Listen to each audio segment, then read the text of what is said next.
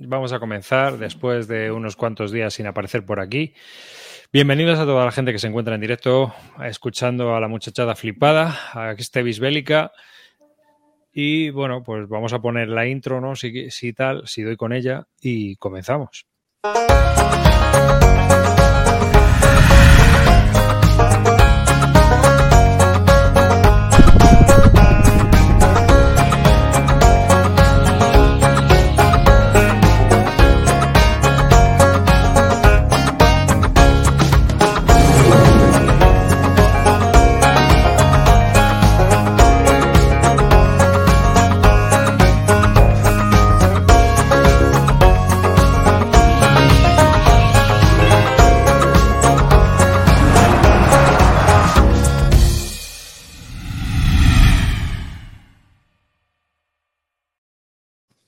Pues nada, muy buenas. Un saludo de quien te habla, David Arribas, a toda la muchachada flipada que nos está escuchando, viendo o disfrutando en directo de este programón que vamos a dar, donde vamos a hablar de todos los wargames que ha jugado Calino en Essen. Eh, dale, Río. Pues nada, yo muy expectante de oír todo lo que tiene que contarnos Calino de lo que se trae de Alemania, pero con el traje NBQ aquí preparado por si acaso. ¿eh? Calino. Bien, chavales, aquí estoy. Va a ser rápido el programa porque he jugado muchísimo Wargame en Alemania, o sea que vamos a durar cinco minutos. Buenas noches. Dale, se la canto. Buenas noches a todos. Aquí estamos otra vez después de una, una merecida pausa. Calino, queremos ver qué has jugado en Alemania. Por favor, tráenos. Empezamos fuerte. Vamos a ver qué ha jugado en Alemania. En Alemania, pues Wargames, cero. Cero. No, no puede ser, no me puedo creer. Muy que bien, Essen- pues hasta aquí la crónica de Essen para la muchachada flipada de Calino. Vamos a continuar con el programa. Muy bien. Ha sido, ha sido breve, pero intensa. O sea, puedo decirte que. Con todo eso recomiendo que vayáis todos. Oye, así, así no nos van a dar pases de prensa, ¿eh? Para el, Sí, para ya el- nos lo han rechazado este año, normal. Oye, Bueno, tu crónica espera, ha sido eh, mejor que la de Calvo, de todas formas, ¿eh?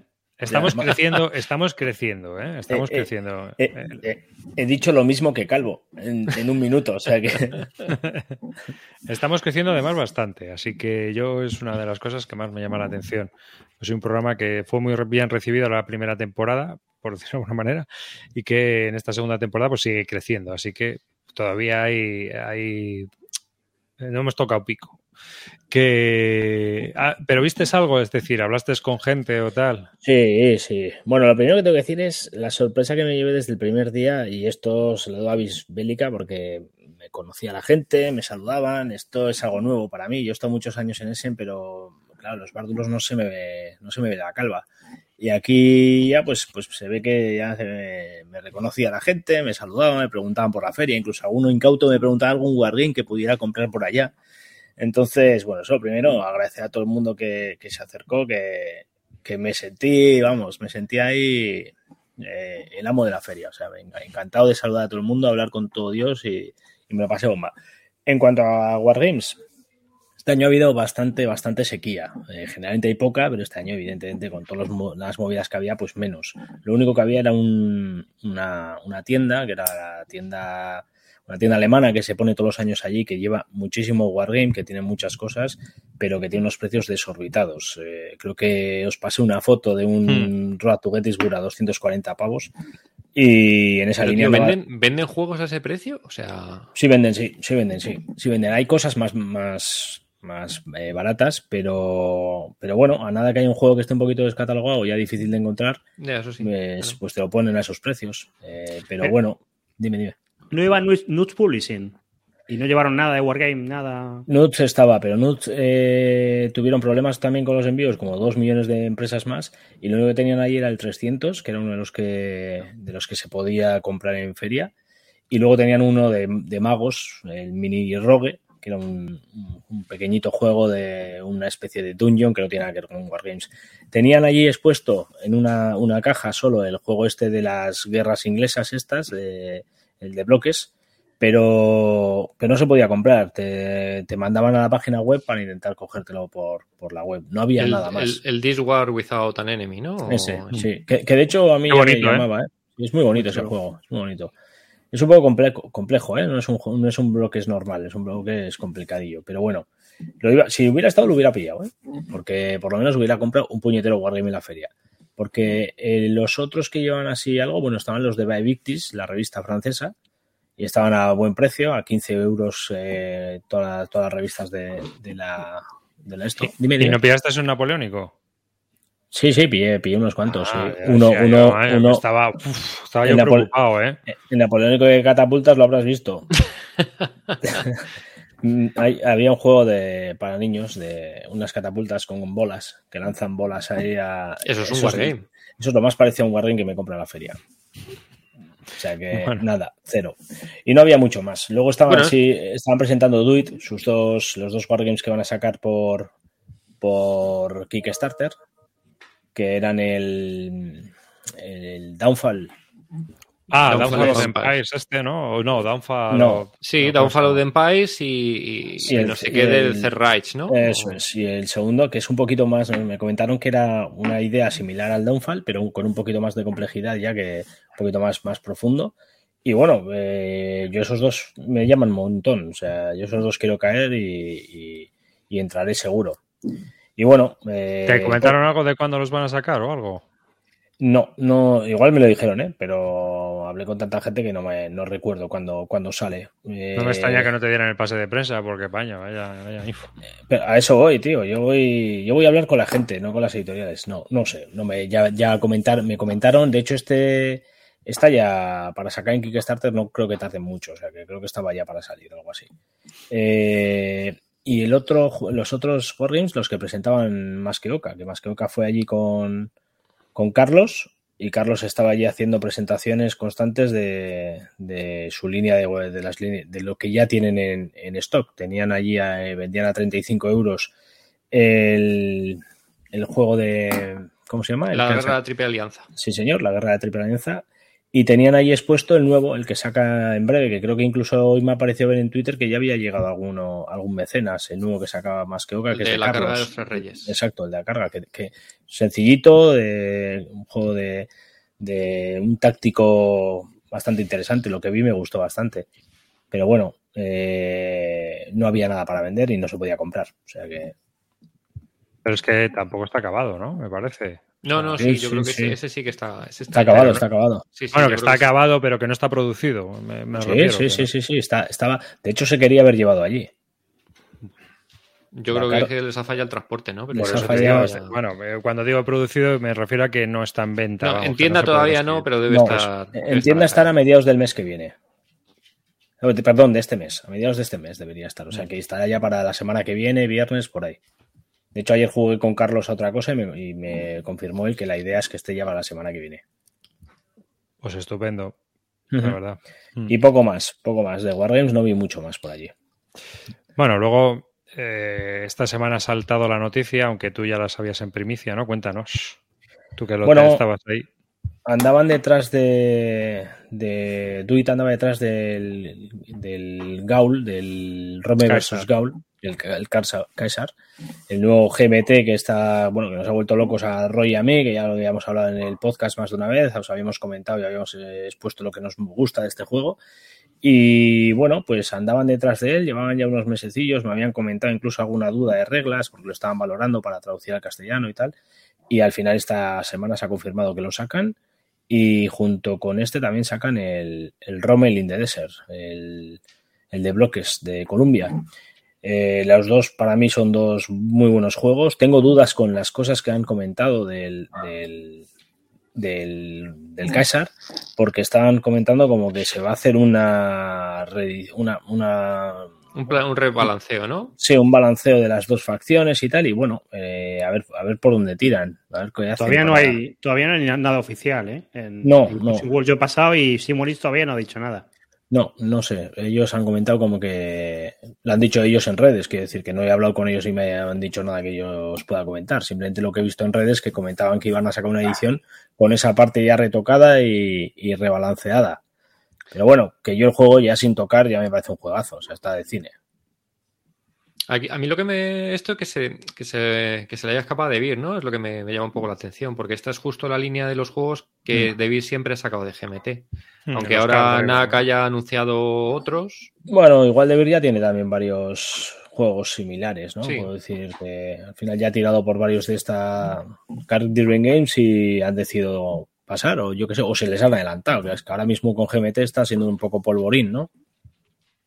Sí, sí, la verdad es que van a este ritmo van a publicar todo lo de lo que no sea hexagonal puro y duro, que ahí de momento no entra nadie.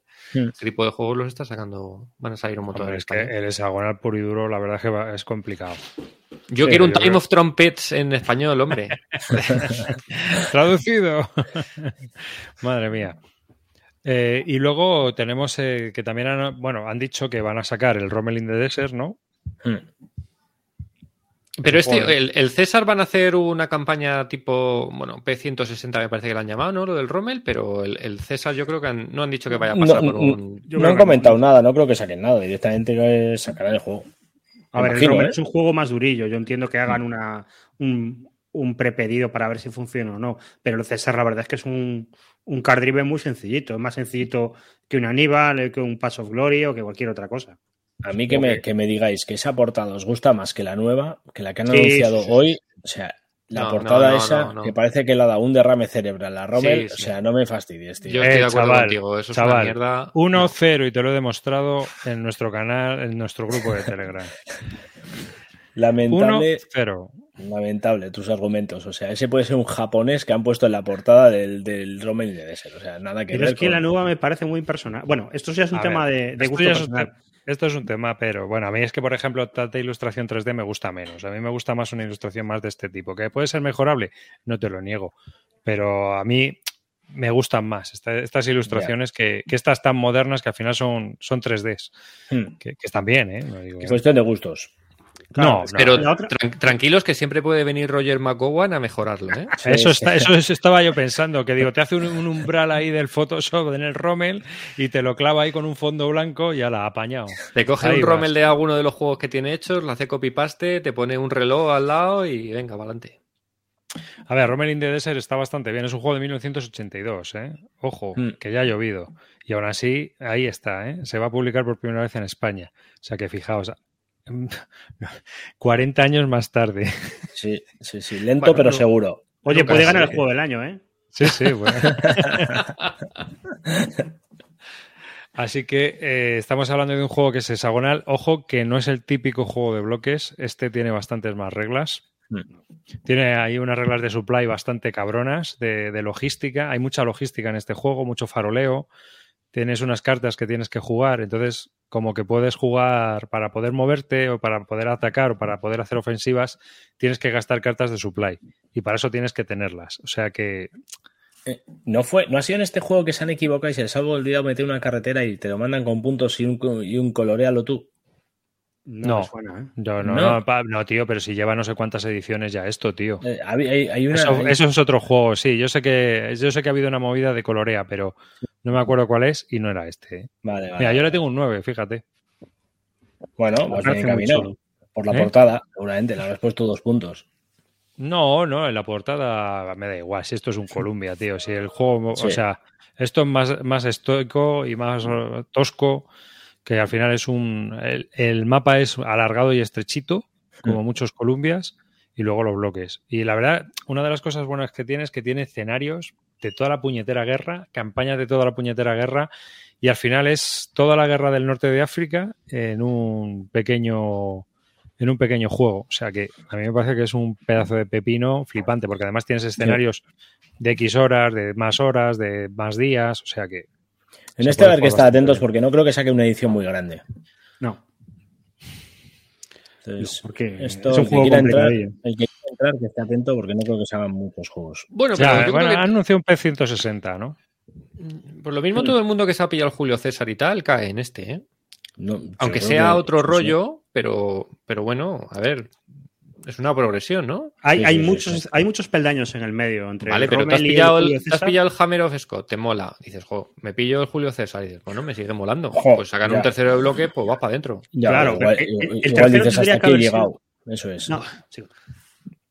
El tercero tendría que haber sido el, el Crusader Rex o algo así, que es un pelín más complicado con los otros dos, pero no llega al nivel del Rommel. Es que el Rommel es. A ver, quiero decir, no quiero desanimar a nadie. Se puede jugar y, y es un juego súper estupendo. Y no, no es un Wargame con mil páginas de reglas. pero, pero tiene su, su tela. Hmm. A mí me ha extrañado que no haya sacado nadie todavía el Napoleón. Yo es que ya sabes que soy un poco anti-Napoleón. Sí, tú, a ti te acaba de salir Horticaria en cuanto he dicho el nombre, ya lo sé. Pero, pero, vamos, yo creo que hay juegos mejores que el Napoleón. A ver, sé que el Napoleón tiene el nombre y todo este rollo. No, la nueva portada además está como ya triste, ha perdido la guerra ya. Claro, aquí está cantando, bailando y además, bueno, aquí no se habrá oído. No sé si se habrá oído o no. No, lo he oído. No lo he puesto. Aposta por si me, nos saltaba el DMCA este de las narices. Pero, pero vamos, eh, luego lo puedo poner por Telegram. Está cantando la Macarena, así que os lo paso. Que pero en la nueva eso no lo puedes hacer, tío. Cierto. Veremos a ver si sale adelante, esperemos que sí, y veremos a ver. Hombre, si yo creo, yo creo que si te gusta este tipo de juegos es una buena manera de apoyar a una, a una editorial que está apostando también por los Wargames. Creo que es importante. Igual que, a ver, desde mi punto de vista, si la gente se compra cajas con juegos que no sabemos ni lo que viene y nos metemos en Kickstarter con solo ver la foto, chicos, si os gustan los Wargames, apoyar los juegos de las editoriales pequeñas que están apostando por ellos, Mm. simple y llanamente para apoyarlas. Es decir, comprar el, el Santander 37, la carga de los Tres Reyes y el Rommel in the Desert. ¿Por qué? Porque si no, no se van a publicar más Wargames. Así que es la única manera de que ayudemos a que, a que esta afición siga adelante. Si estuviéramos hablando de Hasbro o de otra empresa, pues no hace falta que hablemos de ellos. Pero en este caso, yo creo que es una muy buena idea apoyar a las editoriales pequeñas y a los autores también. ¿eh? Mm. Así que Es lo que hablábamos antes de empezar, pero Duit, eh, como resaltan en el chat, está con una, eh, con una editorial bastante fina para mí. Está cogiendo juegos muy, seleccionando juegos muy interesantes y junto con estos dos que son de ediciones internacionales, tienen los dos Downfall el, y el de Third Rage, los, tres, los dos juegos que salen en Kickstarter. Y esos, vamos, para mí. Oye, el de- El de buen- ¿sabéis si va a cambiar mucho? Porque esto, de Dawnfall hubo una edición primera de, Hmm. que hizo el autor, en plan, bueno, pues que te sumabas una especie como de impresión conjunta, ¿no? Y que te Sí. sumabas y cada uno le. sí, eso salió en la. BSK. Eh, ¿Sabéis si ha cambiado mucho el juego o simplemente lo han cogido y. No, eh, se, se van a, se va a ver algún cambio, va a haber algún cambio, no muy, no muy bestia, pero alguna cosa sí se va a retocar. Sí. El que no sabemos nada últimamente es el de Nalek, el de Fran Díaz, ¿no? El que es eh, el autor del Polis, que sacaba el Never Ah, Surrender también por Doit. Mm. No ha Sí. habido más actualizaciones. No, no. No, yo he visto algún tuit de que estaban probándolo, pero no. Hace ya mucho tiempo, ¿no? Sí, hace, hace tiempo, sí. Eso no Hmm. sabemos nada. Pues nada, y en breve también sale Sekigahara de, de Debir. Eh, y ha salido Granada también. Ya Eh, tenemos ha salido el autor el. Se- ha salido el Seki Granada. El Seki Granada. Y tú lo has jugado ya, ¿no? No, no, lo he desplegado y he estado leyendo mis instrucciones, pero todavía no. Iba a jugar, iba a jugar justo una partida y al final se cambió por un, por un sucesos. Que hicimos un cambio en el último momento porque me llegó el suceso ese mismo día y lo, y lo jugamos.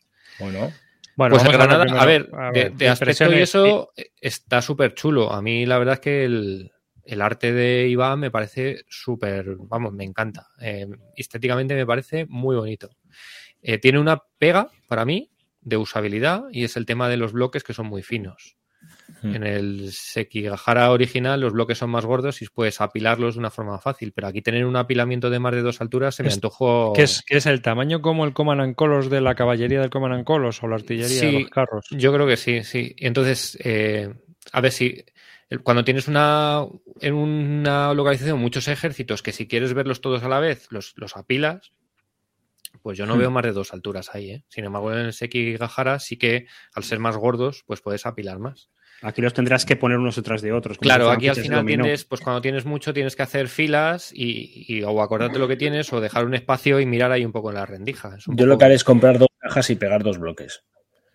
Tú tienes sillas para usarlos. Puedes ver malas sillas y ya está. Pues mira, no, no, no, me parece mala idea para alguien que le gustase mucho este juego y lo jugara mucho, que al final se comprara unos bloquecitos de madera y le pusiera las pegatinas directamente. Pues me parece que sería un... Pero, pero mucho apilamiento. Pues es que no hay, hay, hay sitios en los que sí que aparece Sí. mucha ficha. ¿eh? Ya digo, todavía no lo he jugado, pero simplemente en el despliegue inicial dices, hostia, no me cabe todo.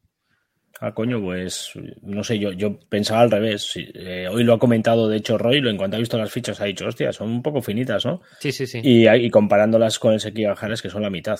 pero daba por hecho que no habría tanto apilamiento. Yo, de verdad que más, o sea, puedes poner tres alturas máximo, pero yo más de dos me parece peligroso para que en cualquier meneo que le des a la mesa acabe en, acabe la, la, peña tirada por ahí. Bueno, Sekigahara cuatro ya era mucho, ¿eh?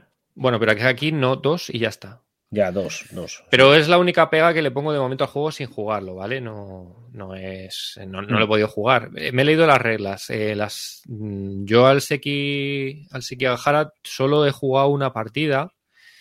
Y bueno, pues las cosas que trae. Es, el mismo juego, el mismo juego, exactamente igual. Pero trae, pues, un, par de cosillas adicionales. Sobre todo, lo creo que es lo que es más novedoso es el tema de los barcos.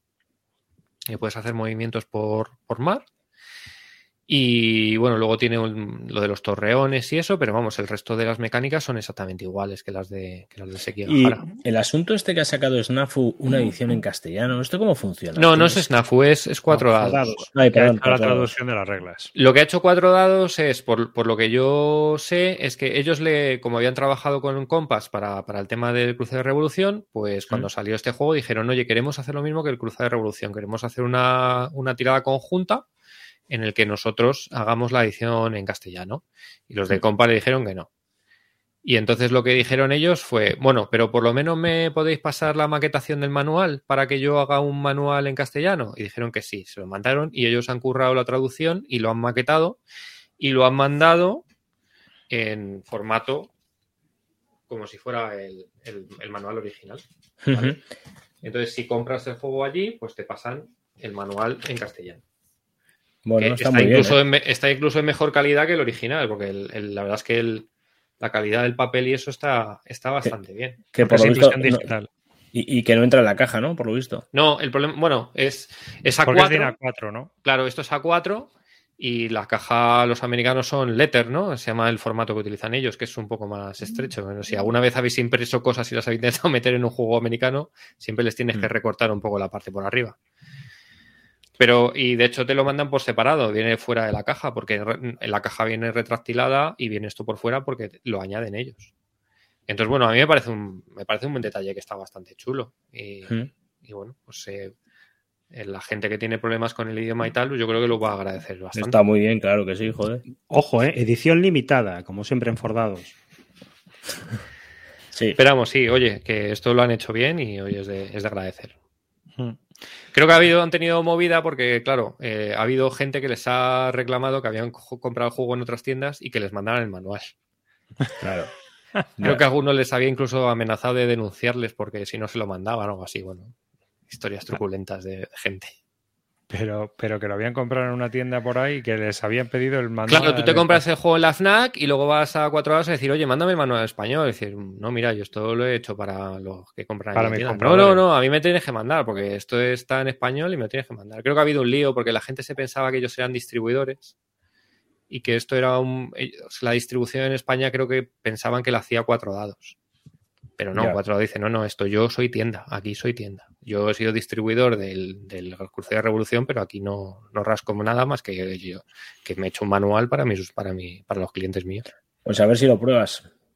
sí, lo, tengo pendiente, a ver si a ver si este fin de semana tengo la oportunidad. Ya lo digo, pero es que justo iba a montar partida de esto y. También los, los, los bloques son con símbolos como los, los mon en los sí, son bloques son con símbolos lo que pasa que aquí pues eh, bueno por lo menos sobre todo los castellanos bueno los castellanos perdón no los de los reinos cristianos eh, pues son los escudos de Castilla de León hmm. eh, de Aragón entonces son más fáciles de reconocer que, los símbolos ahí están ahí están apilados hasta tres.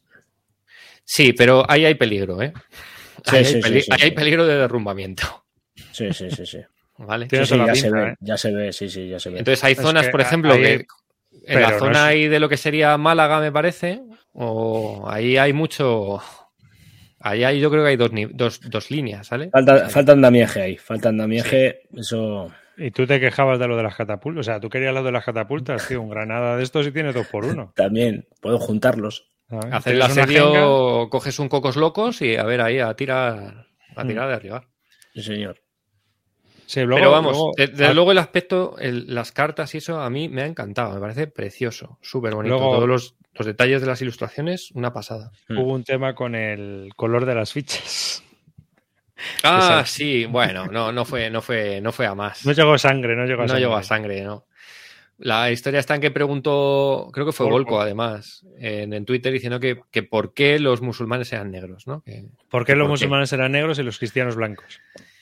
Y, y respondió, respondió Iván Cáceres diciendo que bueno, que, que el, que el autor, eh, José Rivero, era muy fan del ajedrez, que él quería que los colores fueran el negro y el blanco por el tema del ajedrez, y que el negro era históricamente fue usado por los reinos musulmanes en sus estandartes y que ya está. Entonces, bueno, parece que se quedó la cosa un poco calmada porque hubo un momento ahí de.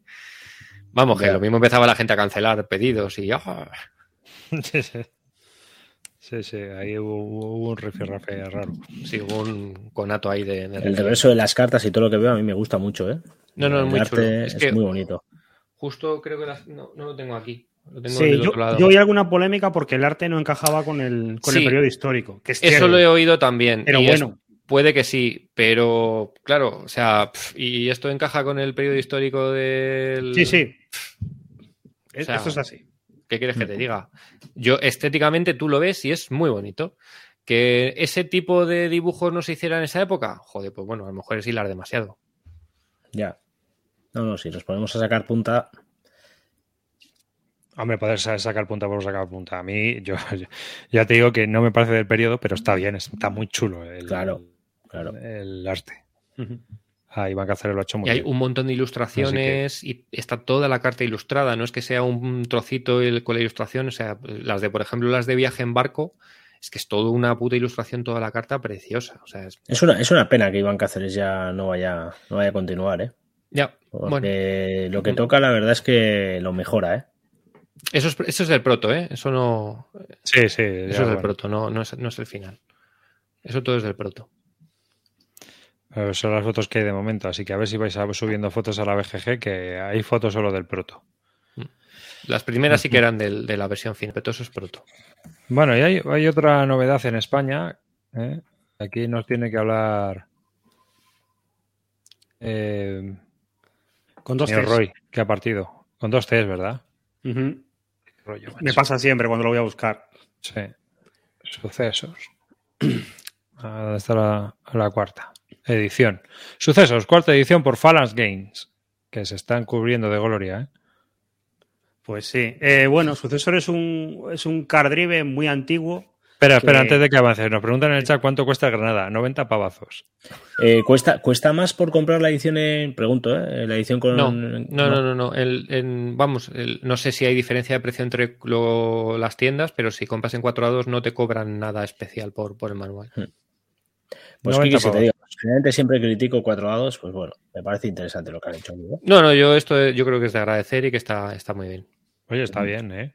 Está sí. muy bien. La- al César lo que es del César. Sí, sí. O sea, está clarísimo. Bueno, venga, Roy, dale, ahora sí. Pues nada, Sucesor es un car driven game antiguo, un multijugador que tenía GMT desde hace un porrón de años y que no se reeditaba, no se reeditaba.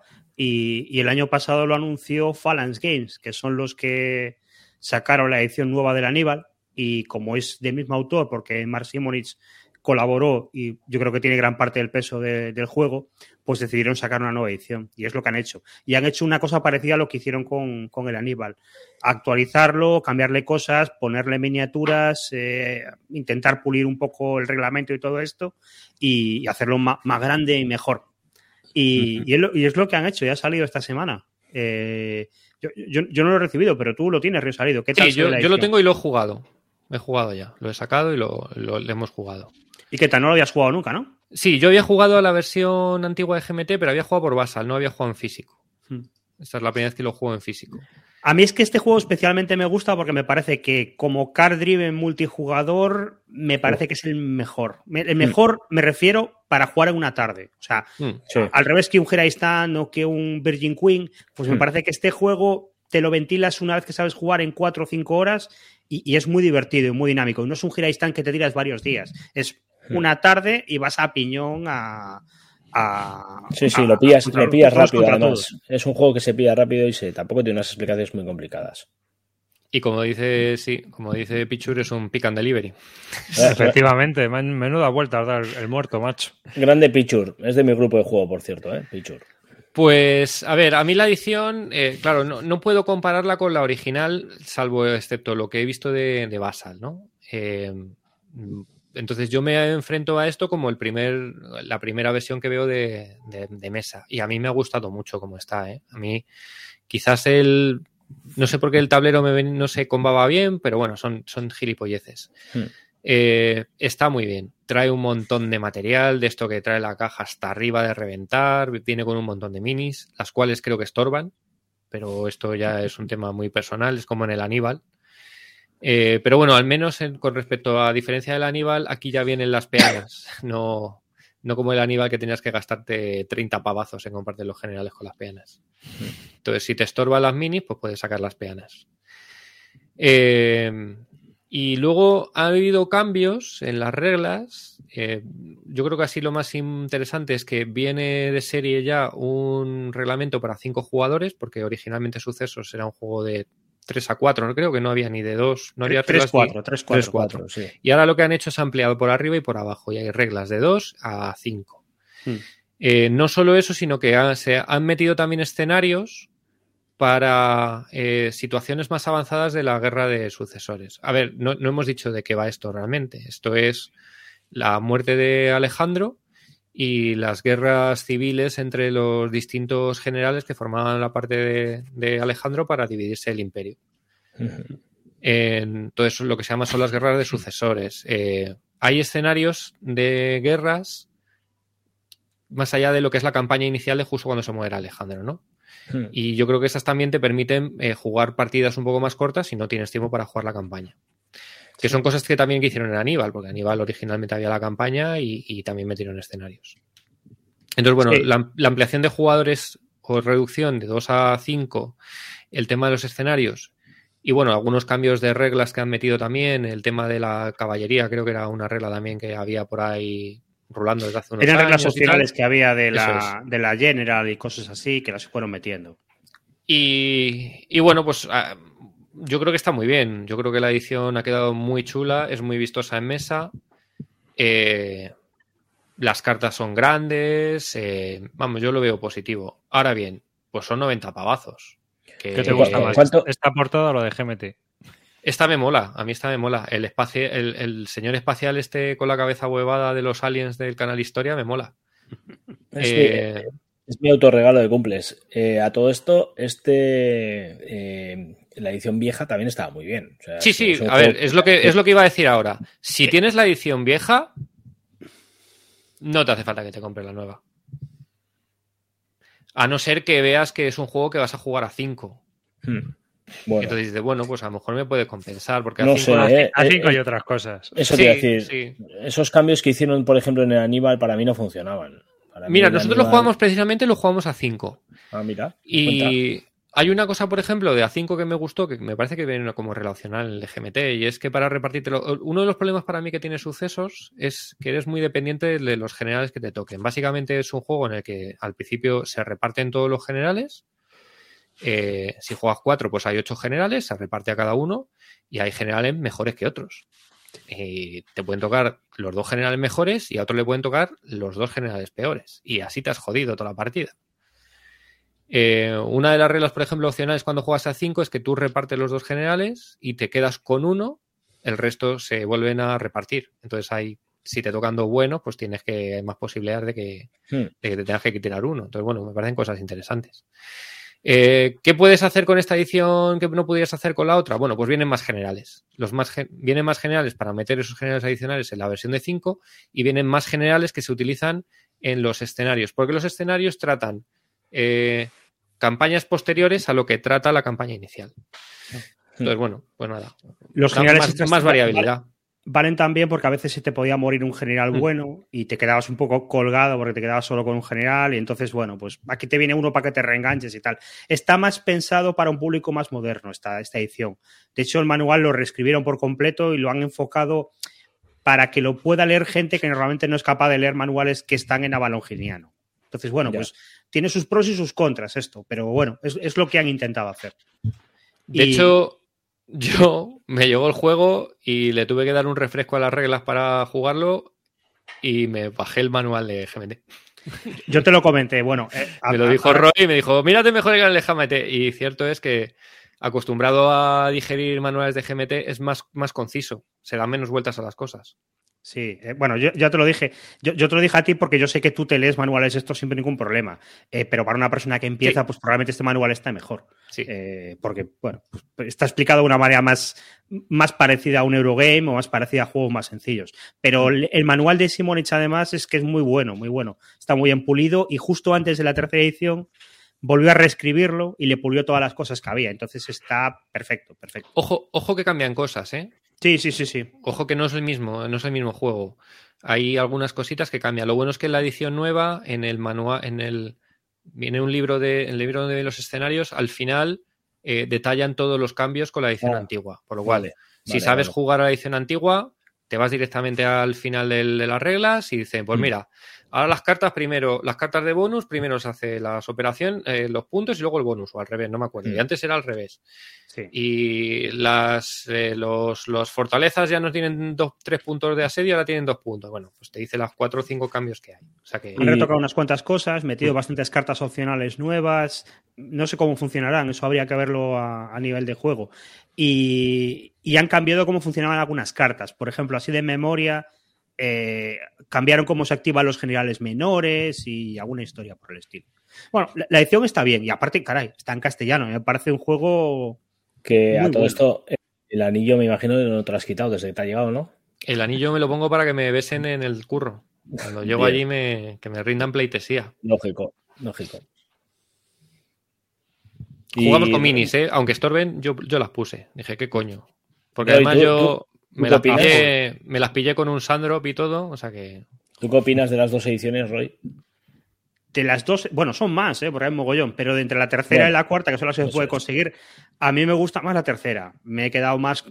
Porque no me acaba de gustar este rollo, pero es igual que lo del Rommel, que me gusta más la portada antigua, pues me gusta más el, juego viejo que, eh, este rollo modernillo. Entiendo que no han metido los dados de Aníbal, que hay que tirarlo desde un quinto, ¿no? Para que empiece a rodar no, no, pero ha metido dados. O sea, eh, Palanx en la forma que tiene de sacar juegos siempre aprovecha cualquier momento para meter alguna pijadita especial para poder meterla en el Kickstarter. Entonces han aprovechado para meter un dado especial de elefantes, que antes era un dado de 6 y le restas 2 y ahora es un dado con caras de elefante para. Sí, pero el problema que tiene es que no puedes derimir los empates a dadazos como en el Aníbal. Sí. El Aníbal, cuando había empate en la batalla, pues te tirabas el dado a la cabeza y el que sobrevivía, pues ganaba. Aquí no, ya no puedes hacer eso. Bueno, pero tienes elefantes. Siempre es un poco John Company eso. Cierto. Está chula, ¿eh? A mí me gusta mucho la edición. La verdad es que es muy, muy vistosa y está muy bien, ¿eh? es un juego muy chulo. Y aparte muy puñetero y tiene muchas cosas muy guays. Una cosa que, por comentarlo muy por encima, en el juego hay una doble puntuación. Se puede ganar a puntos de victoria, pero hay una segunda forma de ganar que es ser el legítimo heredero a Alejandro. Entonces, ¿qué pasa? Que los jugadores no se pueden pegar entre ellos al principio porque pierden legitimidad, porque no pueden pegarse entre ellos. Se supone que el imperio sigue unido y que no se están pegando entre ellos. Entonces hay un rollo muy de, pégame, no, pégate tú, tú primero, a ver quién rompe la Guerra Fría, ataca, ataca. Y al final hay uno que rompe la baraja y entonces todos empiezan a atacarse y es un cachondeo. Y bueno, y aparte no solamente es pegarse, hay que llevar el cadáver de Alejandro. Hay que llevar el cadáver, tío, por la. Hay que hacer... Por el medio te lo roban, se lo lleva otro, uno se cansa y lo tira por el desierto, por una cuneta y dice, ah, está, lavadito de. Esos detalles son los que molan de este juego. Sí. Eso es lo que mola de este juego. Te tienes que casar con la madre, con la hermana. Te juegan una carta y se escapa la madre y se va en un barco y aparece en Egipto. Es que es, es, un cachondeo juego. Eso sí, es el típico juego de que no lo juegues con gente que pueda. Sí. llevar muy al extremo las cosas, porque es, muy, es muy cabrón y de mucho de empuñalada, pero bueno. Sí, Hombre, son sucesores, más puñaladas que se dieron, imposible. A mí me encanta sobre todo la regla esa del, pedir paso, porque tú puedes, tú puedes pasar con tu ejército por donde está otro ejército, ¿no? Y entonces la regla te dice, bueno, pues tú pides paso seguro y en ese momento, pues el ejército puede pasar por donde tengas un ejército. Pero la regla no te dice que, dice la regla, dice, tú puedes luego hacer honor al, paso o no. Y justo cuando pasa, le atacas. Y además en ese momento pierde los bonificadores y no sé qué, no sé cuánto, no sea que. En la última partida que jugamos, a Pedrote le hice una victoria a domicilio. Él se quedó solito en, en Macedonia esperando, le llevé el cadáver allí, me lo robó Y lo, lo al lado. Pensaba que iba a ganar la batalla, me jugó una carta, me hizo un lío y, y dijo, ala, victoria a domicilio. Me la Muy de traído". pedrote, muy de pedrote ese movimiento, la verdad. Aún y todo, vaya semana más maja, ¿eh? Para los Wargames en, en idioma castellano. Bueno, bueno, solo ha salido este, ¿eh? Lo demás todo, todo anuncio, ojo. Bueno, no, Vamos a ir por partes. el- el Granada, Granada, en parte, hay 50 Bueno. copias, algo así, pero bueno, también. También es cierto, es verdad. Pero vamos, que sí, Granada y este sucesos. Así Mm. que de momento lo que tenemos, o sea, a manos llenas. Y cuatro anuncios. Es curioso que se hacen últimamente cuatro anuncios por semana y solo se publica uno. Hay, hay un tema, hay un tema eh, con esto de los de los card driver game que yo creo que son muy accesibles. Vosotros, si tuvierais que sacar algún card driver game en español, ¿por cuál os animaríais? Aparte de lo que ya hay sacado en español, es decir, sucesos, Aníbal, el de Senderos de Gloria, A día Cosa de hoy yo sacaba al César. El Porque César. César es un juego que cualquiera puede jugar y que está bien, Sí. que se juega una Pero tarde ese, y que es pero- muy- pero ese ya sale. Yo, Time Pero of sale. Crisis. Time of Crisis. El Time of Crisis a mí es un juego que no, bueno, lo puedo jugar y me lo paso bien, no es un juego que yo me compraría, pero creo que es un juego que, que es un muy buen producto para, para, para que una empresa lo sacara, porque me parece que es un juego que no solo van a jugar guargameros, sino que es un juego que cualquier Sí. jugador de euros le va a molar y se lo va a pasar bien.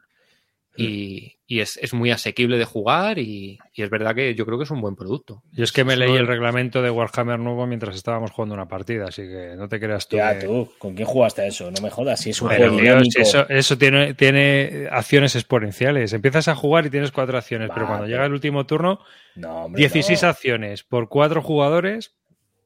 Mm, jugaste con el amigo de No. Chernobyl y no, no, no, no. Que no arribas, que no, que es un Aquí juego no hay muy AP, ya te lo digo yo. Joder, Para que nos A mí me los- pareció, a mí me pareció dinámico, ¿eh? Que sí, yo no que lo sí, vi.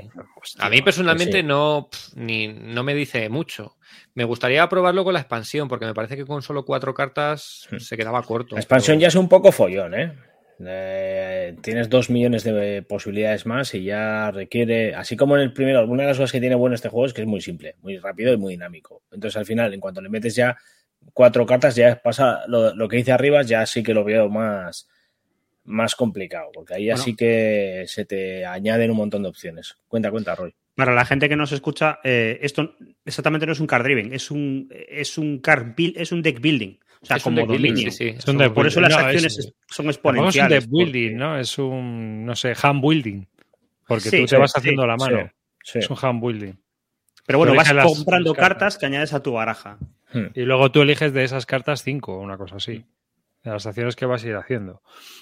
Pues mira, yo te digo los el CDG que sacaría. Eh, estaba pensando en el Sword of Rome, pero me parece que es que es peor que el Sucesos. Yo no lo he jugado, pero por lo que me dice la gente Eh, como a mí me ha gustado menos. Eh, yo lo jugué una vez y me pareció que las batallas eran muy azarosas. Dicen que han cambiado cosas en las reglas y me gustaría probar otra vez, pero yo lo que jugué es que las tiradas se hacían con 3 de 6, entonces te podía tocar un 3, un 18. Y entonces aquello era, te voy con 5 tropas, pero saco un 18, pues mm, te destruí. Era, no sé. Pero creo que lo han cambiado, eh, creo que han mejorado. Eh, yo creo que yo- también... ¿De Beer no anunció el Washington War? Es que yo ya me Sí, pierdo. sí, sí, sí, sí, sí, sí, sí, debéis sacar sé así. si tampoco. Si es que está saliendo todo ahora. Pues mira, yo el, Happy el la- el Labyrinth, pero tendrían que sacarlo con las expansiones. Creo que podría estar bien. Pero es verdad que es un juego que saliendo, yo creo que es un juego que gana mucho con la expansión. Entonces, comprarte solo el base se quedaría muy corto. Y luego yo tengo un juego que me gustaría mucho encontrar, pero está agotadísimo, entonces me gustaría que lo sacaran en español solo por pillármelo, que es el Pursuit of Glory. Que, bueno, Ese por lo que es muy de culto, ¿eh? Sí, por eso. Entonces, como está tan agotadísimo y tan complicado de encontrar, Lo pues me pasa es que molaría. ese, ese tiene excepciones a las Sí, reglas. sí, lo de sé, Excepciones de las reglas, de las reglas, de las reglas. Pero me pasa que juan- cuando juego al Paso Glory, al final nunca hay hostias ahí en el medio este. O sea, siempre al final nu- nu- nunca hay dinero para invertir ahí. Entonces me molaría jugar ahí la- le- eh, con ese sistema la campaña solo ahí en esa parte. Entonces, bueno, es un juego que me molaría mucho probar. Yo, mira, más que un card driven o un, ju- un- un juego en concreto, yo lo que me extraña es que nadie haya contactado con Exasim. Para mí tiene una de las mejores gamas de wargames de- del mercado Ya, pero actual. son wargames duros. ¿Qué Bueno. vas a sacar? ¿Un Tenkatoitsu en español? Eh, Bueno, sí, sí, se están sacando cosas potentes también en castellano ya, tío. O sea, yo pero que- de momento, de momento, hexagonal puro y duro no ha salido ni uno, ¿eh? En San no ha salido ni uno, ¿eh? Pues yo creo que es el momento para tirarse a esa línea en ese, en es- y además en esa editorial, porque no son Claro. juegos tampoco excesivamente bestias. No estamos hablando de meterte ya en un hexagonal de dos millones de reglas. Y... Generalmente son todos, para mí por lo menos desde mi perspectiva, juegos accesibles. Yo es que sigo teniendo la duda, y yo creo que esto ya lo hemos comentado, y lo he comentado con Carlos de NAC y tal, es si hay mercado realmente para sacar un Exan Counter tan independiente del idioma en un mercado en el que seguramente tu potencial eh, público ya lo tenga en, en- en muchos. O sea, es decir, eh, y siempre lo ponía, hablábamos de un Simon, y vas a sacar un Holland 44 en español, yo no creo que aporte mucho. Y cuando ya tienes la mayoría de la gente que le mola el juego del Simonis, que ya tiene ese juego. Yo creo que una cosa arrastra a la otra. Si se están sacando juegos que son fáciles, se están vendiendo y, hay- y con unas cantidades como las que estamos hablando ya, que, Pero esto- de que- Esto es tan fácil como probar con un no retreat o algo así, algo que sea Mm. más, bueno, técnicamente más accesible Mm. en cuanto a hexágonos y lo ves.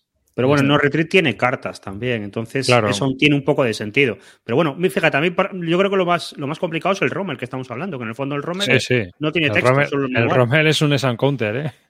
Tal cual. Sí, sí, puede ser, sí. Mm.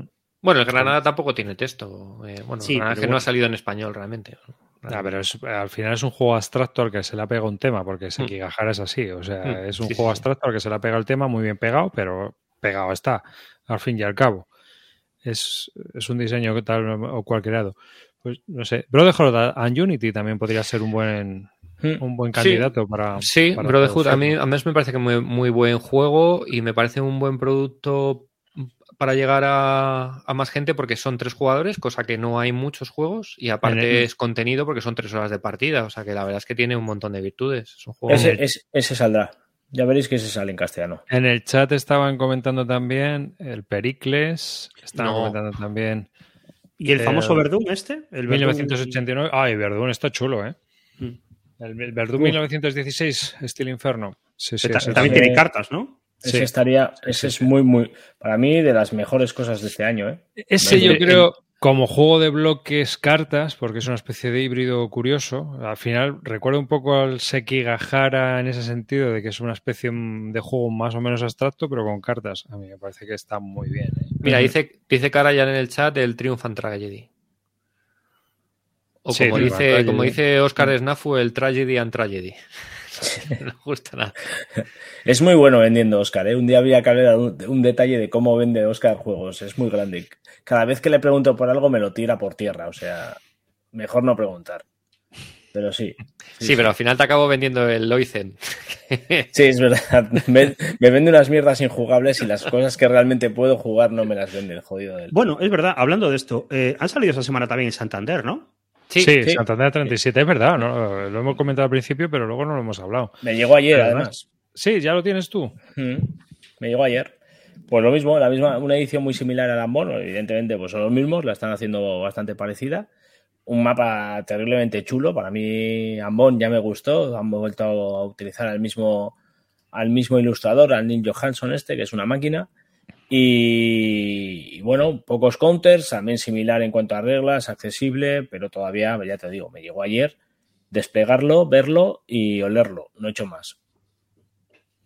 Este en- creo que es un juego que ya salió en una revista hace tiempo, ¿no? Sí, Es una especie sí, como sí, de, sí. de- Es una reimplementación. Está reimplementado de Corpo Truppe Voluntaria, Santander 1937.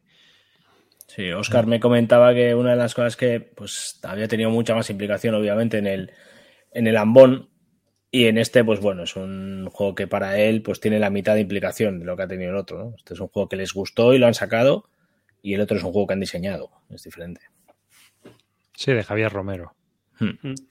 ¿Te venía con el juego de postal este de las Islas Hormigas? Lo que pasa es que les pillé, eh, bueno, les compré, bueno, a mí me llegó el BCS del el Panzer Last Stand y con ese ya me llegó el, la, la postal. Está muy chula, ¿eh? La postal, un juego postal ahí con cuatro, con cuatro detalles y, y unas reglas en un papel y está muy bien. La verdad es que no sé ni cómo se llama, ¿eh? El de la postal. Es la, creo que es la batalla de las Islas Hormigas. La verdad Sí, es pues- que es- esta gente está sacando juegos que por 25 euros, tío. Sí, sí. ¿Cómo, no lo vas a pillar, macho? Solo Sí, para sí, echarle un sí, meneo. sí. No, no, Claro. es que eh, para mí es redondo el producto. Para mí es redondo. Hay gente que igual le echa para atrás que sea una bolsa zip, pero es que francamente no necesitas más. Pues yo casi cada día lo, ale- lo, lo agradezco más. Sí, sí, ¿Qué yo te también, digo? yo también. Luego te compras una caja o un rollo y metes Sí, tres o cuatro. claro. Yo las Y meto las, etiquetas y ya está. las cajas estas de proyecto. Bueno, o sea, las tengo estas. o sea, Yo los guardo directamente así, mira, pum. Bolsa zip. Aquí están. Tac. Yo los meto en una caja de algo relacionado.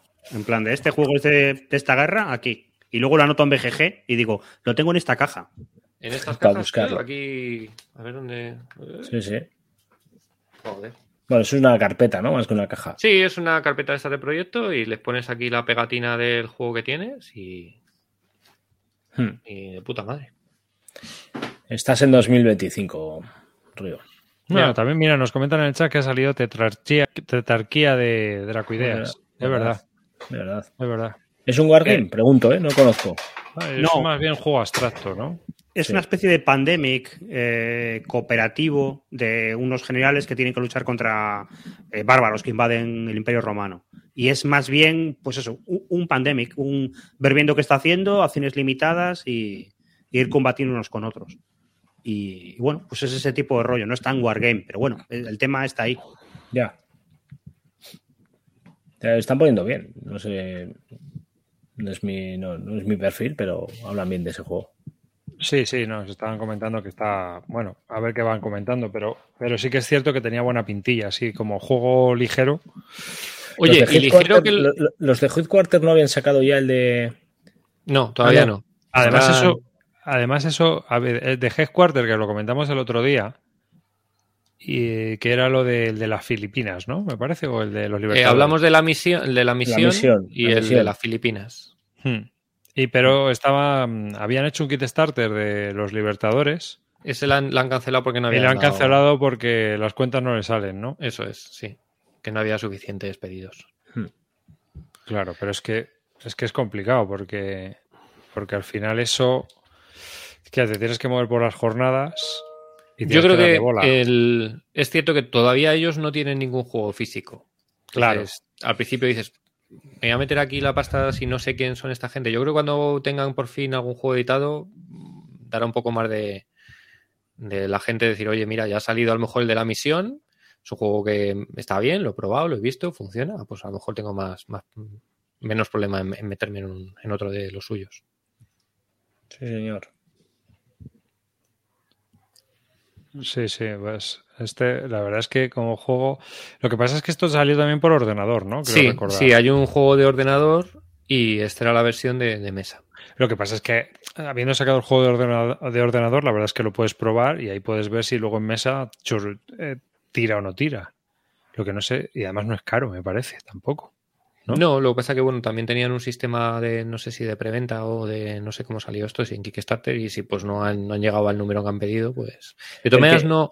Por lo, a mí, por lo que me ha contado eh, Gonzalo, que es, es uno de, de ellos, eh, me ha dicho que simplemente está aparcado para sacarlo más adelante. Que cuando. El que sale ya es el de la misión, ¿no? El primero. Sí, la, la misión está ya mandado a imprenta y están simplemente esperando que, que AGR eh, Solo imprima. se lo imprima.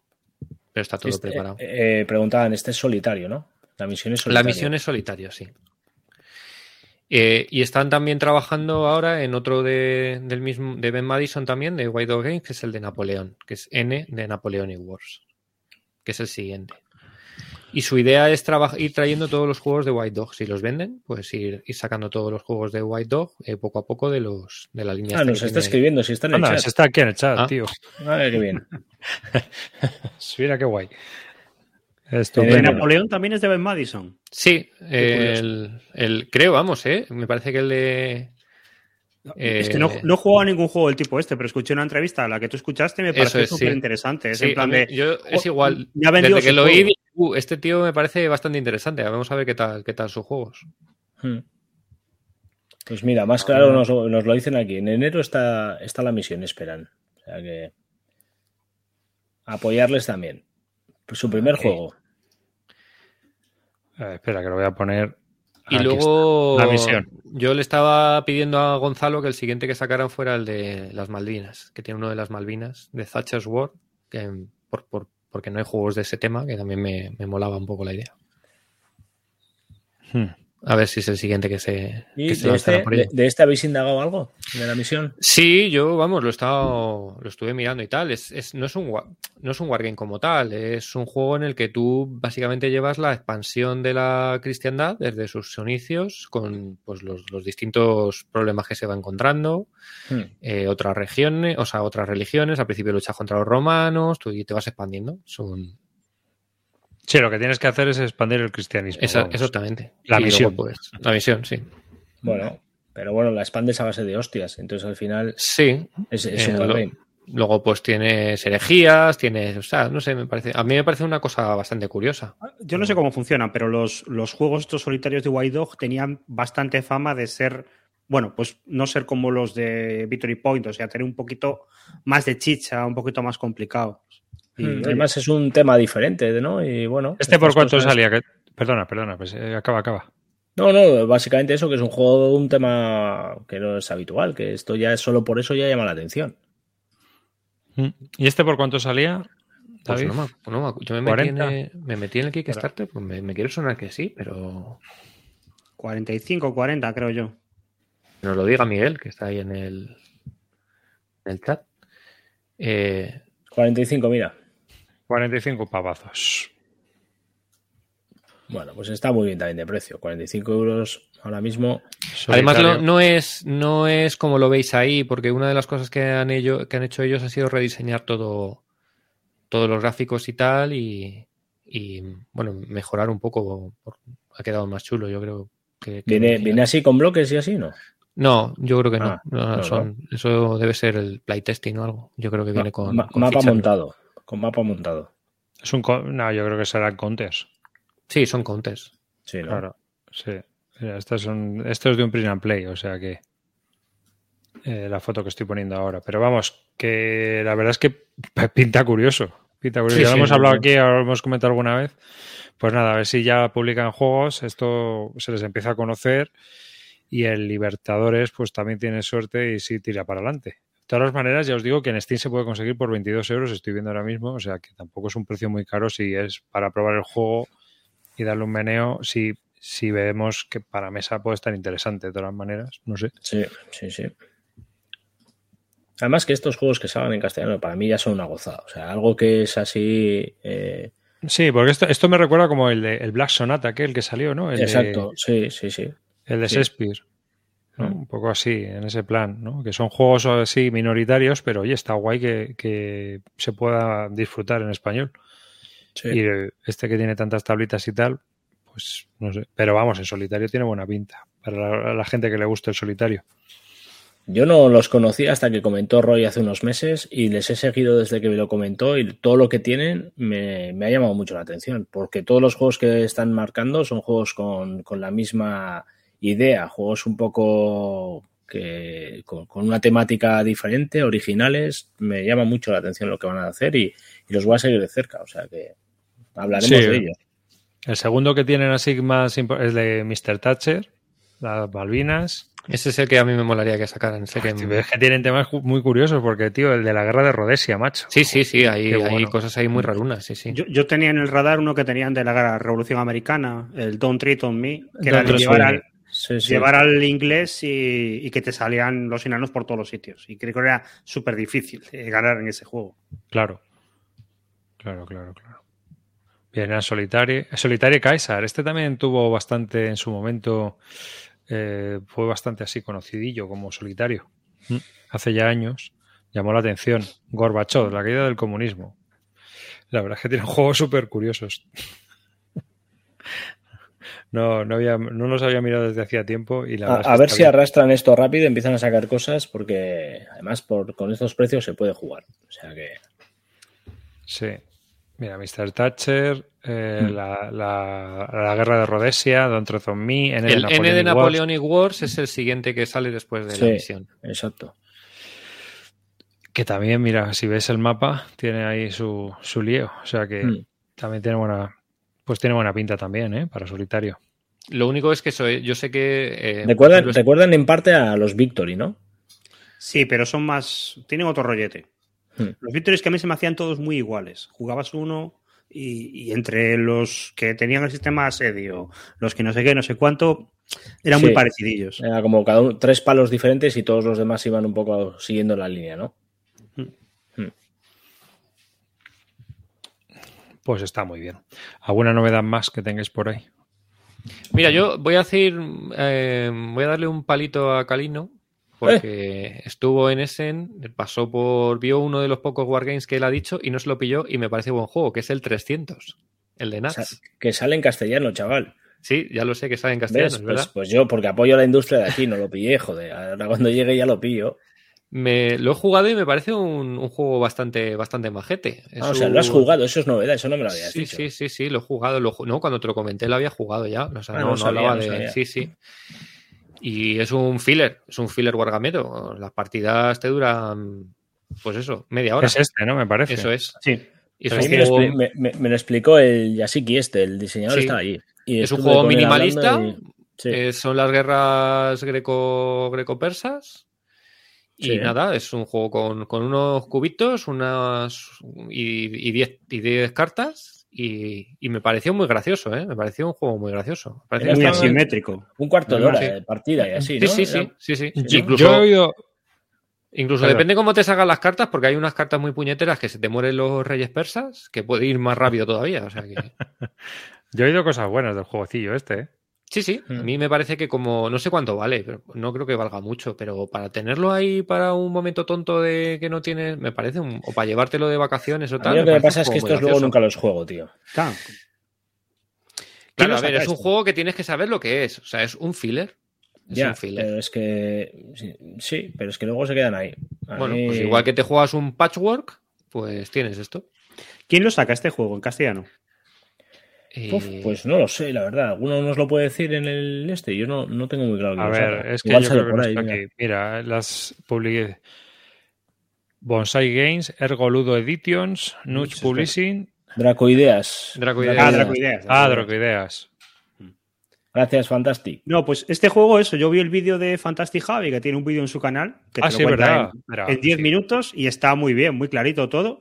Y eso me Hmm. pareció un juego de filera apañado. Te da unas que cartas, tienes que gestionarlas, los bandos son muy diferentes uno al otro y bueno, pues el pescado se vende rápido, pero, pero bueno, pues es lo que es, es el juego es así. Está, está simpático.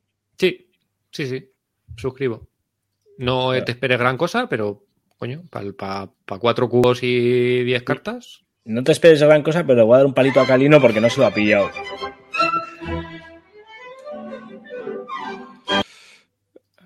Que está ahí, ¿no? Sí, Sí, señor. Ahí está. El- Sí, el, el vídeo de Fantastic Javi es estupendo. Echarle un ojo que, que está muy bien. Los vídeos de Fantastic Javi son buenos todos. Se le ocurra mucho. Sí. Pues nada, lo- era lo de Palito era una coña, es decir, que es verdad que, que es un juego que a lo mejor eh, tú lo ves, pasa desapercibido, pero una vez que lo juegas dices, uy, pues mira, un gracias a ti. Hmm. Pues la verdad es que pinta bien como filercillo de estos de guerra. Pues con 10 cartitas. Eso Mm. es. Además, se juega a carta, si no tengo mal entendido, y haces el, el evento de ambos, ¿no? Cuando se juega la carta, juegas lo que hacen ambas. ¿No? Eh, ¿Puede ser? eh, me, me pillas ahora. Eh, Mucho no te ha está- gustado. Este No, es fantástico, Javi, que te lo cuenta. sí. O veis el vídeo de Fantastic Javi os enteráis. Vale, vale. Pero me sonaba que era algo así. ¿Ves? Mira, sí, es así. Es así. Es que me lo explicó ahí y, re- y recuerdo solo que me explicó el diseñador. Y eso, juegas la carta y tú cuando juegas la carta juegas tanto tu evento como el del rival. Sí, básicamente los, por ejemplo, los persas tienen muchas unidades, pero pegan peor. Y los, los griegos tienen muy pocas, pero eh, tienen una tirada, o sea, en el dado no pueden sacar menos de tres o cuatro o algo así, si mal no recuerdo. Entonces, Hmm. Eh, los persas van ahí pegándose lo- y luego tiene, una, car- tiene algunas cartas en que los, los persas van pasando por varios reyes y alguno cuando muere, pues ese turno no se juega y es muy rápido y tal. Ya. Está bien. Dadle Bueno. un ojo al vídeo y os enteráis. Bueno, Más para llenar una, cesta de compra cuando no sepa qué meter, meteremos esto. Exacto. Para rellenar, para los Exacto. gastos de envío. Exacto. Eh, Con los otros 300 euros en juegos que te has gastado. Para redondear. Sí.